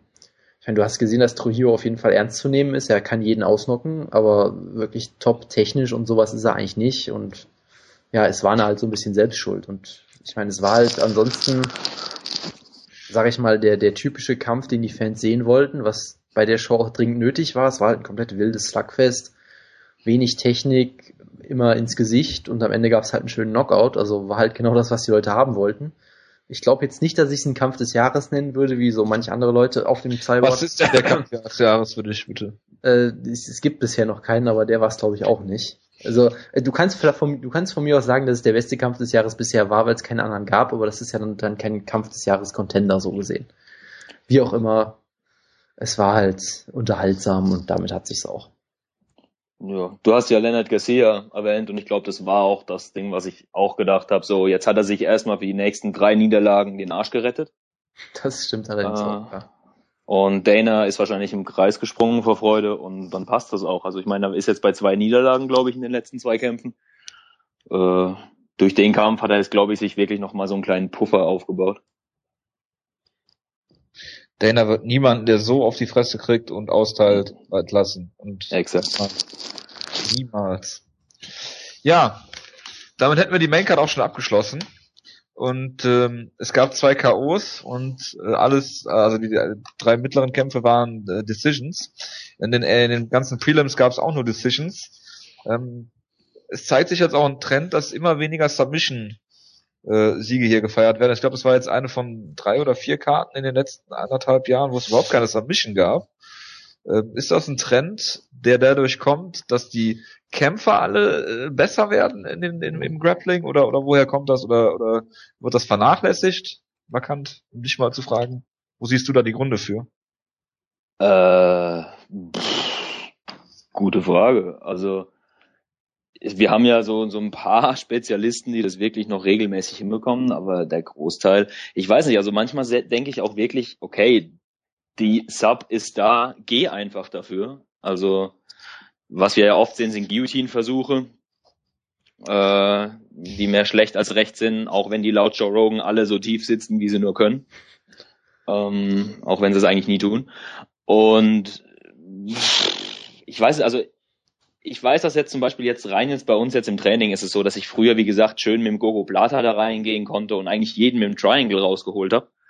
Ähm, das geht inzwischen auch nicht mehr. Also ich meine, die Leute wachsen halt einfach wirklich damit und du hast halt jetzt überall MMA.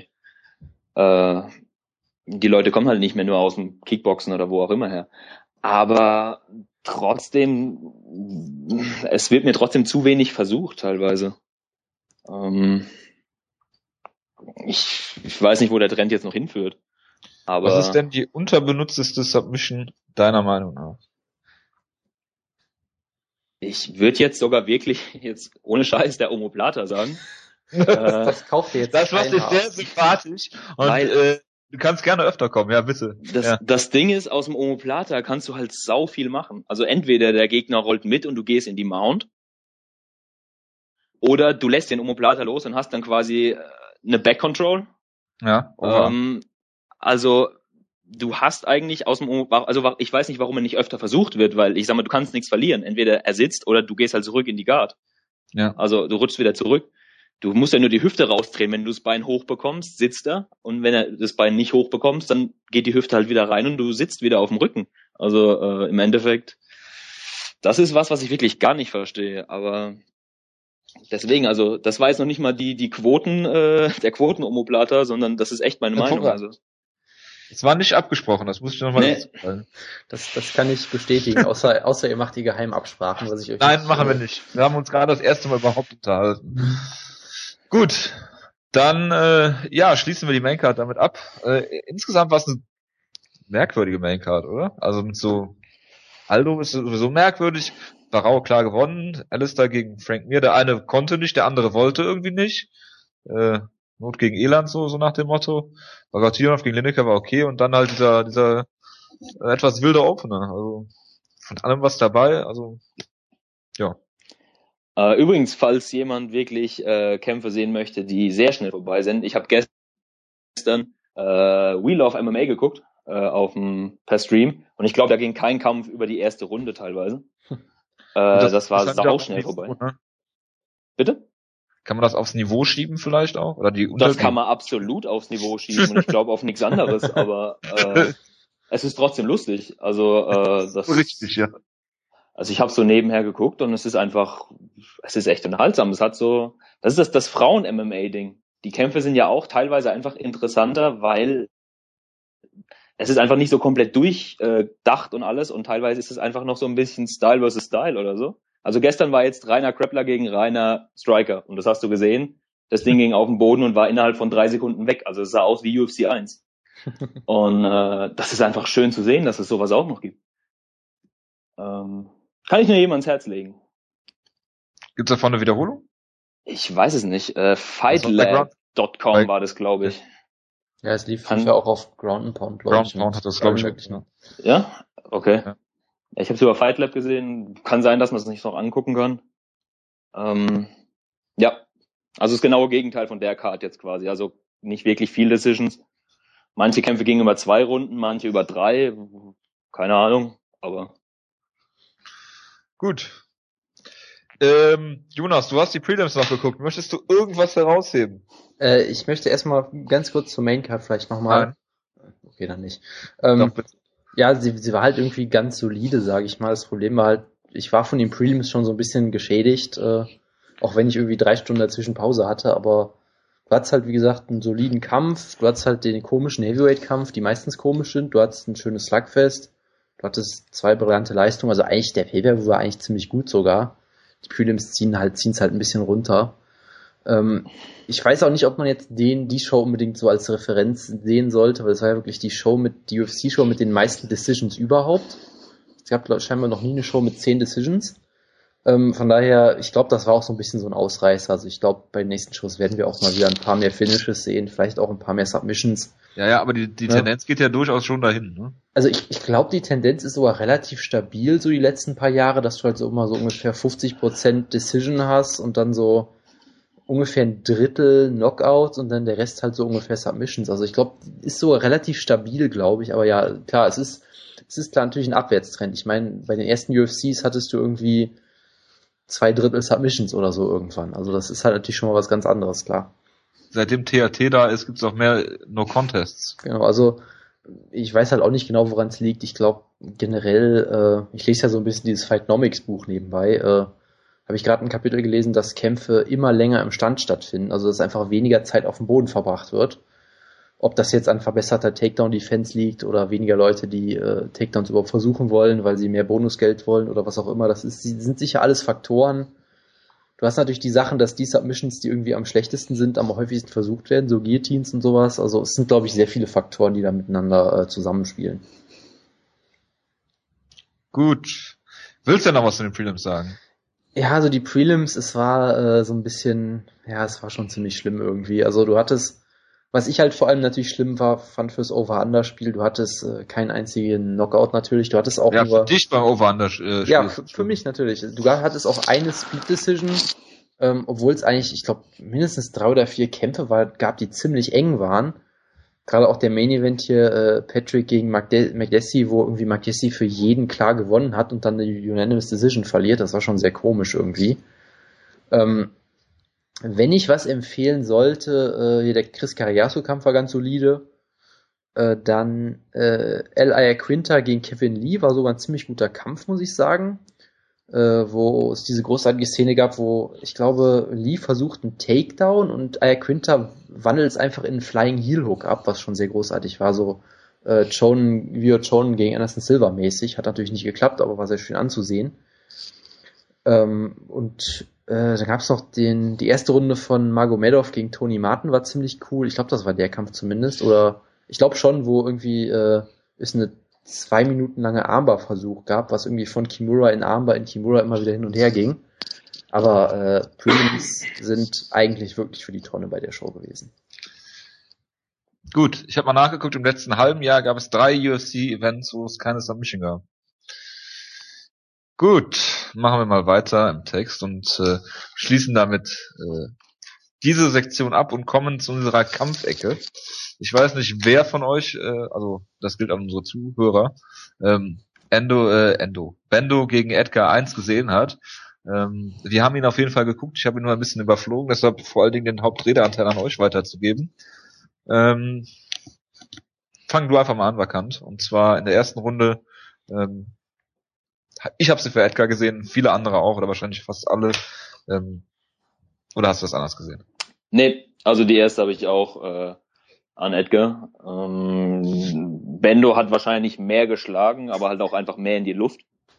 Also er hat ja da ganz gerne irgendwie drei Jabs am Stück gezeigt, bei denen Edgar ungefähr einen Meter weit weg stand. Ähm, das ist auch so, glaube ich, das Schlagwort für die erste Runde, das bei mir im Kopf ist, einfach Jabs. So. Ähm, es gab ja diese. Enzugiri. Ah, der Enzel Giri, ja, den, den hatte ich auch. Der, wenn der getroffen hätte, wäre sogar Der, der ist aber auch zwei Meter vorbeigeflogen, ja. Mindestens, äh, deswegen. Und ansonsten hat's da ja schon angefangen mit Kicks fangen und für jeden Kick, den äh, Bendo irgendwie gebracht hat, hat äh, Ede dann ganz gern ein, zwei Treffer gelandet. Und äh, ja, also die, die Runde war für mich klar, Edgar. Also jetzt nicht eine 10-8 klar, aber doch schon, ohne dass ich jetzt denken muss, okay, wer hätte gewinnen können. Ja, also würde ich mich anschließen. Für mich war halt so ein bisschen, Edgar hat auch in der Runde für mich nicht so viel gemacht, aber halt äh, immer noch deutlich mehr, weil Bendo hat irgendwie gefühlt fast gar nichts getroffen, hatte ich immer das Gefühl. Also hat, wie gesagt, sehr oft diese Kicks abgefangen, da ein paar Treffer gelandet, mit seinem Boxen ein bisschen. Äh, Bendo hat halt sehr oft in die Luft geschlagen, so ein bisschen. Von daher, es war sicherlich irgendwie eine, eine umkämpfte Runde, aber ich finde, die kann man nur für Edgar geben. Schattenboxen von äh, Bendo. Also ein bisschen. Ja, die zweite Runde finde ich sehr tricky und äh, da habe ich auch nochmal genau hingeguckt. Und die ging für mich genauso weiter wie die erste Runde. Ähm, dass Frankie einfach im Stand besser ist, die klaren Treffer landet ähm, dann gab es einen Takedown von Frankie und äh, am Ende gibt's halt diesen Abkick, der halt brutal aussieht, gut sitzt natürlich. Aber wie wertest du jetzt die Runde? Da gibst du sie Frankie Edgar oder sagst du, dieser Abkick war halt das, was so sehr heraussticht, dass du die Runde 10-9 für Frankie Edgar gibst? Äh, für, für Benson Henderson gibst. Ähm, Im Zweifel äh, gibt man die Runde 10-10. Oder wie habt ihr sie gescored? Also ich muss mhm. sagen, ich, ich hatte mit der Runde überhaupt keine Probleme. Ich fand, dass äh, Bendo hier deutlich besser aussah eigentlich in, als okay. in der ersten Runde.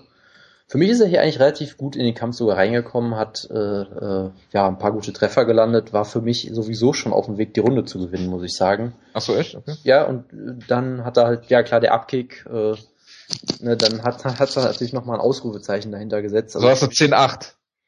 Nee, habe ich, hab ich nicht. Nee. Ich habe ich hab die Runde 10 zu 8,5 gescored, natürlich. ah, natürlich, ja. ja. Nee, also für mich war das von Anfang an eigentlich eine Bendo-Runde, muss ich sagen. Okay, ich habe sie eher in Richtung äh, Edgar sogar. Okay. Ähm, Hervorragend. Also äh, das war für mich auch sau eng. Also wirklich hätte man auch wegen mir 10-10 geben können, von mir aus. So wie ich. Ähm, exakt. Ähm, ich hatte halt das, das war quasi die Weiterführung nochmal so ein teilweise aus der ersten, dass äh, Bendo landet was, aber dafür landet Edgar dann dafür zwei.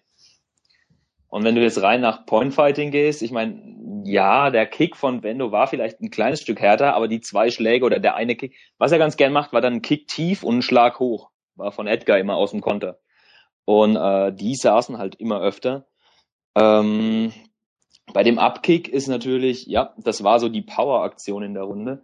Aber Edgar ist halt auch echt so ein bisschen der, der Anti-BJ Penn eigentlich. Also wo BJ, wo du den eigentlich mit dem Laster überfahren kannst und er sieht danach immer noch aus wie vorher, sah Edgar außer, dann natürlich aus, als fünf Runden verge ha? Außer gegen Nick Diaz, das ist richtig. Ja. Wo, wobei für den quasi das gleiche gilt wie für, für Edgar.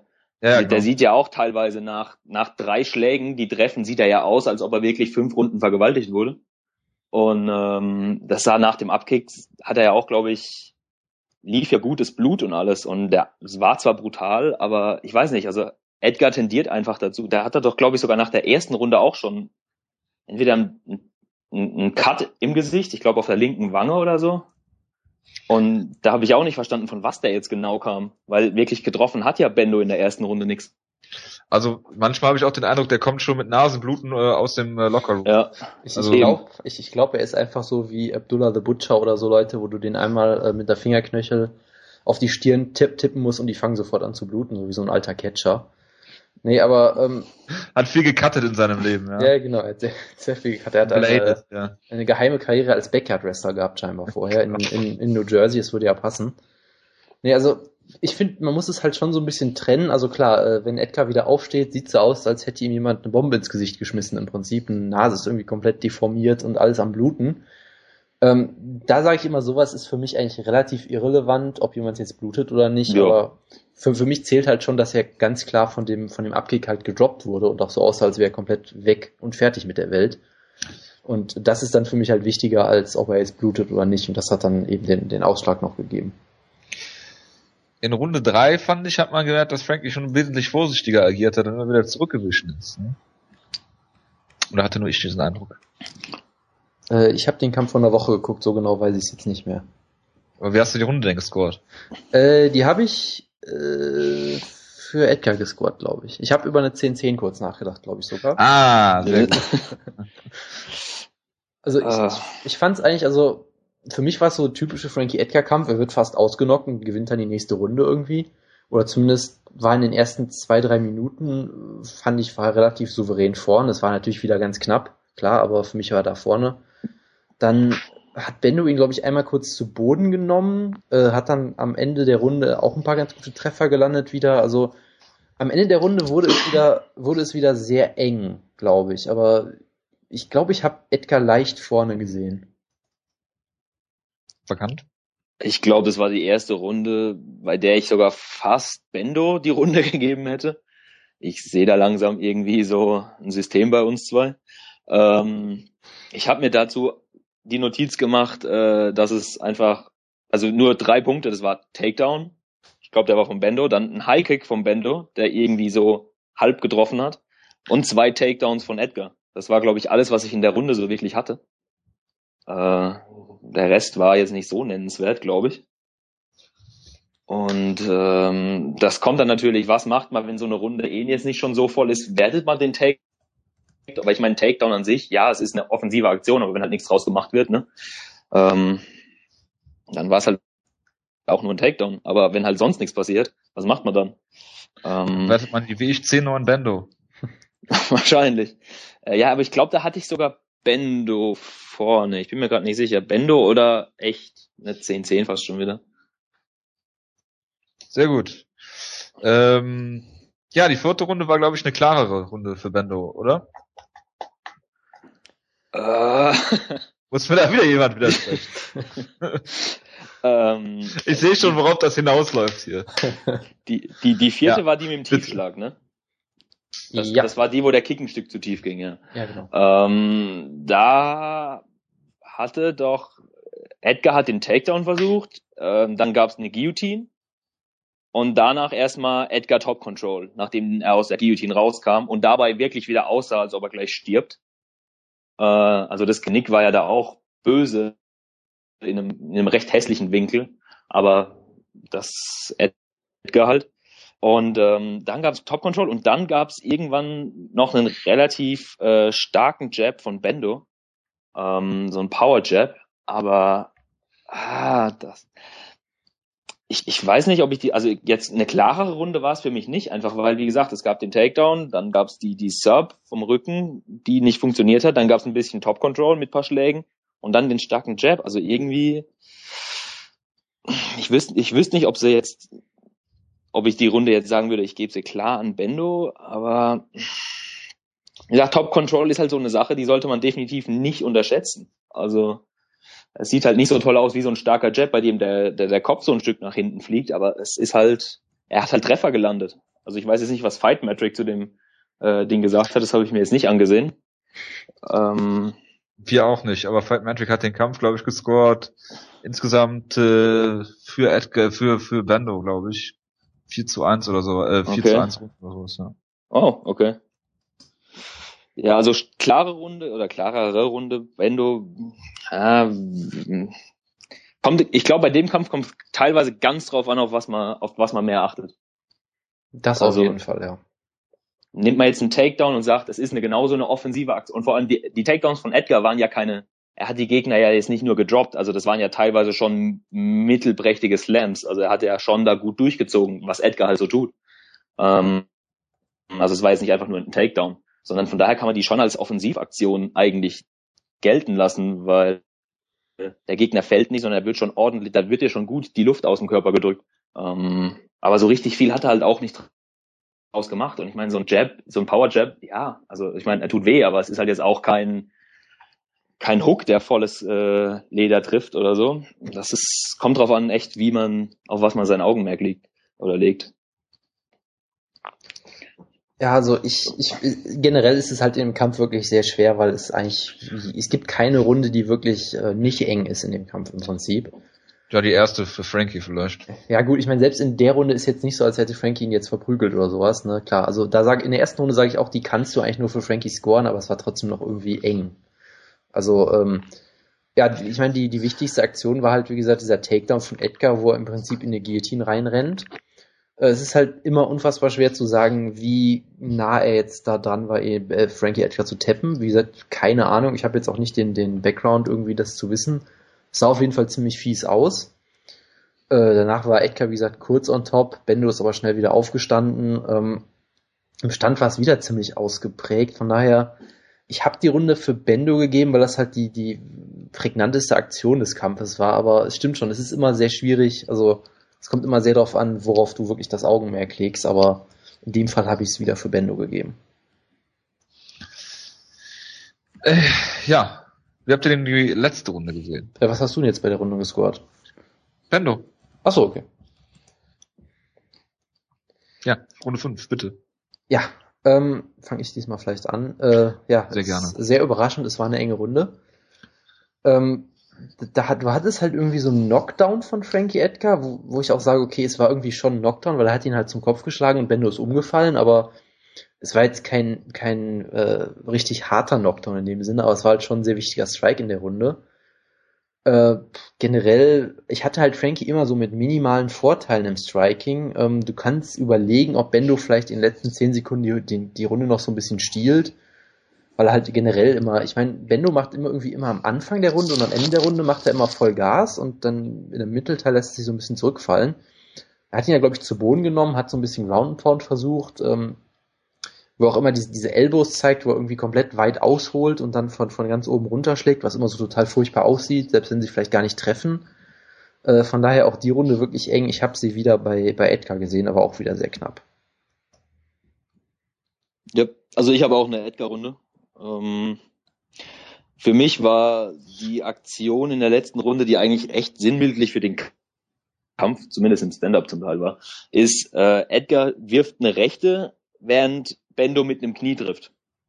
Und das war einfach wirklich so, beide treffen wieder gleichzeitig, so, ja, was machst du jetzt? Also das ist wirklich teilweise für die ersten oder für den kompletten Kampf einfach wirklich sinnbildlich. Ähm, das war recht ausgeglichen, aber ich habe auch Edgar äh, hatte ich vorne, ob jetzt der Drop ein Drop war. Ich meine, Bendo hat sich danach ja so die Fußsohle nochmal so abgeputzt, so ja, ne, war scheinbar rutschig oder so, nochmal schön gezeigt den Judges, ich bin ja nur umgefallen. Ähm, sah Das- für mich auch mehr wie ein Drop aus. Ja, das macht Bendo ja eh generell gerne. Das hat sie auch Oh. gegen, gegen Thompson, wo er in der Backmount war, sich erstmal die Haare zurecht gemacht hat, um den Judges zu zeigen, dass er keine Probleme hat und so. Also ich habe den Kampf in zwei Anläufen geguckt. Ich habe ihn heute nochmal komplett geguckt, aber ich habe ihn gestern schon angefangen. Und ich habe ihn gestern äh, mit jemandem zusammengeguckt und die Person hat auch direkt gemeint, okay, die erste Runde geht an äh, Edgar, aber der andere ist ja brutal der Spast. Der macht sich die ganze Zeit an den Haaren rum. Was soll das denn? Wie er sich da immer so die Haare aus dem Gesicht geworfen hat. Und habe ich auch gedacht, so ja, ich fühle mich bestätigt, ich mag Bendo auch nicht.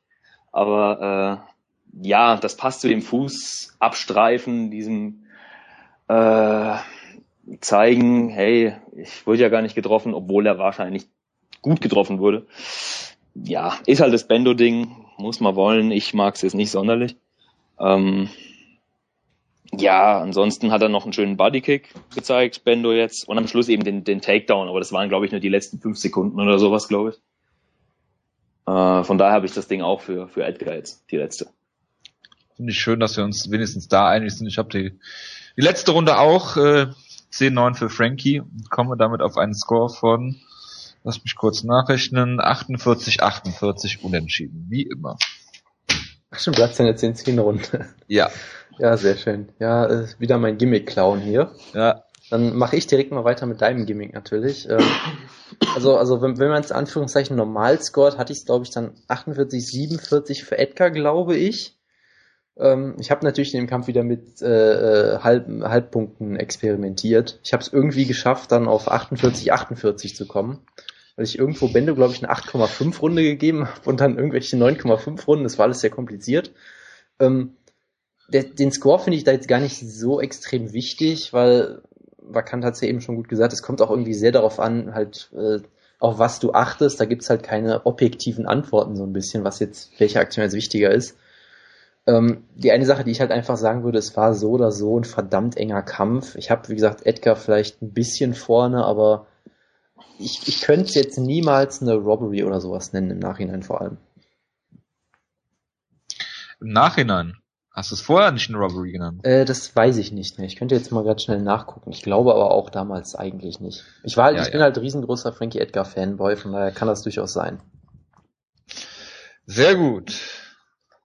Weil Ja. du jetzt gerade gesagt hast, äh, nachgucken. Ich habe nachgeguckt, was ich hatte, und ich hatte den Kampf jetzt 3 zu Ich weiß es noch nicht, wie viel. Also entweder ich habe zwischendrin einen Draw oder zwei für Bendo, ich weiß es nicht. Jedenfalls drei für Edgar und damit halt auch definitiv den Sieg. Äh, ich habe nochmal nachgeguckt und ich hatte damals irgendwie geschrieben, so ja, es gibt ja eigentlich gar keine Zweifel dran an dem Ergebnis und Bendo hat auch definitiv klar gewonnen und war eigentlich nie im Bedrängnis. Äh, was eigentlich extrem konträr zu dem geht, was ich jetzt denke, äh, was auch ganz lustig ist. Ähm, wirklich ein Bedrängnis war er auch nicht, aber er hat halt nach Punkten jetzt meiner Meinung nach verloren. Äh, vielleicht sehe ich mir den Kampf nochmal an in einem halben Jahr oder sowas und komme dann auch zu einem Draw oder sowas oder ich weiß es nicht. Ähm, aber ich habe scheinbar meine Meinung inzwischen Zeit geändert. Wieso auch immer das ist. Ich habe das damals gar nicht groß ausgeführt und im Live-Tick habe ich auch nicht geschrieben. Äh, aber ich war mal anderer Meinung, sagen wir mal so. Ich habe jetzt auch mal kurz nachgeguckt. Ähm, ich gucke auch gerade, was Wutke so schreibt. Edgar 48, 47, aber er stört sich nicht daran, dass Bendo gewonnen hat. Okay, gut, also ich habe erstmal einen riesigen Paragraphen geschrieben, wo ich mich äh, aufgeregt habe über Leute, die gesagt haben, ja, guck doch mal Edgars Gesicht an, ist doch klar, dass er verloren hat. Das äh, haben wir ja auch heute nochmal diskutiert. Und dann habe ich halt noch geschrieben, ja, äh, habe Edgar knapp vorne gesehen, kann aber durchaus verstehen, auch wenn ich dem nicht zustimme wenn man den Kampf bei Bendo sieht, also eigentlich hat sich jetzt nicht so wahnsinnig viel geändert, muss man sagen. Ich habe, glaube ich, gar nichts dazu geschrieben. Ja, du bist ein bisschen äh, Cyborg-faul. Nicht so Cyborg-affin. Sagen wir mal so. Ich spreche lieber mit den Leuten, als ihnen zu schreiben. Sagen wir mal so. Ich meine, aber irgendwas habe ich dazu geschrieben. Aber ah, und ich, ich sehe gerade noch ein Posting von Vakant auf Seite 2 wo er schreibt, für mich bekam Edgar hier klar seine Grenzen aufgezeigt. Ach, richtig. Ja, das ist, ich glaube, ich glaub, das ist sogar das Gleiche, ne? Das ist das gleiche Posting, ja, das ja, kann ja, sehr deswegen. gut sein. Ja, da habe ich vorhin auch gedacht so, hä? okay. Und Wood geredet perfekt Yama, das ist auch gut. Und Jojo, du hast äh, doch ein Posting gesetzt, nämlich, dass dein Posting heißt, die Krönung ist Dennis Hallman. Das ist alles, was du zu der Show geschrieben hast. Ja, ich weiß den, genau, ich weiß aber gar nicht, noch, holy moly, habe ich. Geschichte? Nee. Nein, nein, nein, nein, das habe ich nachgeguckt. Das habe ich nämlich extra nochmal nachgeguckt, ob das äh, diese, diese Tanga-Sache da war. Aber das, da war äh, Hallman, das war ein anderer Kampf. Das war eine ganz andere Show. Vor allem hat Hallman bei der Show überhaupt nicht gekämpft. Ich verstehe es überhaupt nicht. ja, ja. Egal. Keine Ahnung. Jetzt weißt du auch, warum ich nicht, nicht so viel im Cyborg schreibe, bevor das dann so endet und man das nicht nachvollziehen kann. Meine kranken Gedankengänge. Ähm, ja. Eine abschließende Frage habe ich noch. Wenn wir das, äh, die Kampfecke jetzt mal abschließen, und zwar, ähm, lieber Vakant, erstmal Dankeschön, dass du da warst. Es hat sehr viel Spaß gemacht. Du bist sehr gerne wieder willkommen hier. Ähm, und wir haben noch eine Frage. Wir hatten vor einigen Wochen eine Diskussion. Oh und da ging es um, um High, und du musst jetzt ein für alle Mal hier erklären. Da ging es um High-Level Black Belts. Ich weiß nicht, ob du dich erinnern kannst, wenn du es da gehört hast. Ähm, und die Frage ist, wenn man High-Level Black Belts submittet, in der UFC. Was ist da weniger peinlich, wenn du per Guillotine submitted wirst oder per Rear Naked Choke? Und ich kann, um. Ähm. vielleicht, ich kann vielleicht kurz den Kontext erzählen. Es ging ja um Fabricio Camus, war es, glaube ich. Äh, wo, wo, wo, äh, wo, wo Jojo sich groß drüber aufgeregt hat, dass er äh, gegen Kurt Pellegrino mal per Rear Naked Choke verloren hat, wo er halt gesagt hat, das kann ja nicht sein, dass er als Black Belt überhaupt in die Position kommt, wo er einen Rear Naked Choke kriegt. Positionen hier so darlegen. Ja, ich, ich wollte es nochmal kurz erklären. Eigentlich vermeiden. Ja, sorry, dann ich halte ja. jetzt die Klappe. Ist nicht der Rear Naked generell auch in, in Jiu-Jitsu-Tournaments das Ding, das am häufigsten äh, in der Sub endet? Also ist es nicht die häufigste Sub? Ich meine, ich habe da mal was gelesen, dass das auch im, also im generellen Jiu-Jitsu, in allen Contests, wie auch in der UFC, wie, also wie im MMA und im Grappling, die häufigste Submission ist. Also in der uh. UFC auf jeden Fall, weil alle, alle, alles andere weiß ich nicht.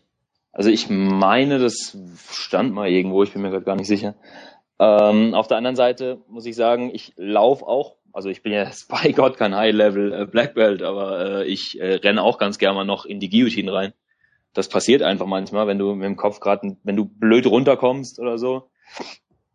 Ja, ich würde fast sagen, per Guillotine verlieren ist nicht so schlimm.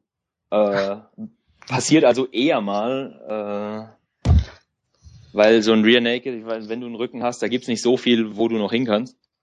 Ähm, während bei der Guillotine, wie gesagt, da machst du mal einen minimalen Fehler und dann bist du halt drin und dann musst du erstmal gucken, was du machst. Also ich würde fast sagen, per Guillotine verliert man eher mal äh, blöd als durch eine durch ein Rear Naked. Also ist, ja.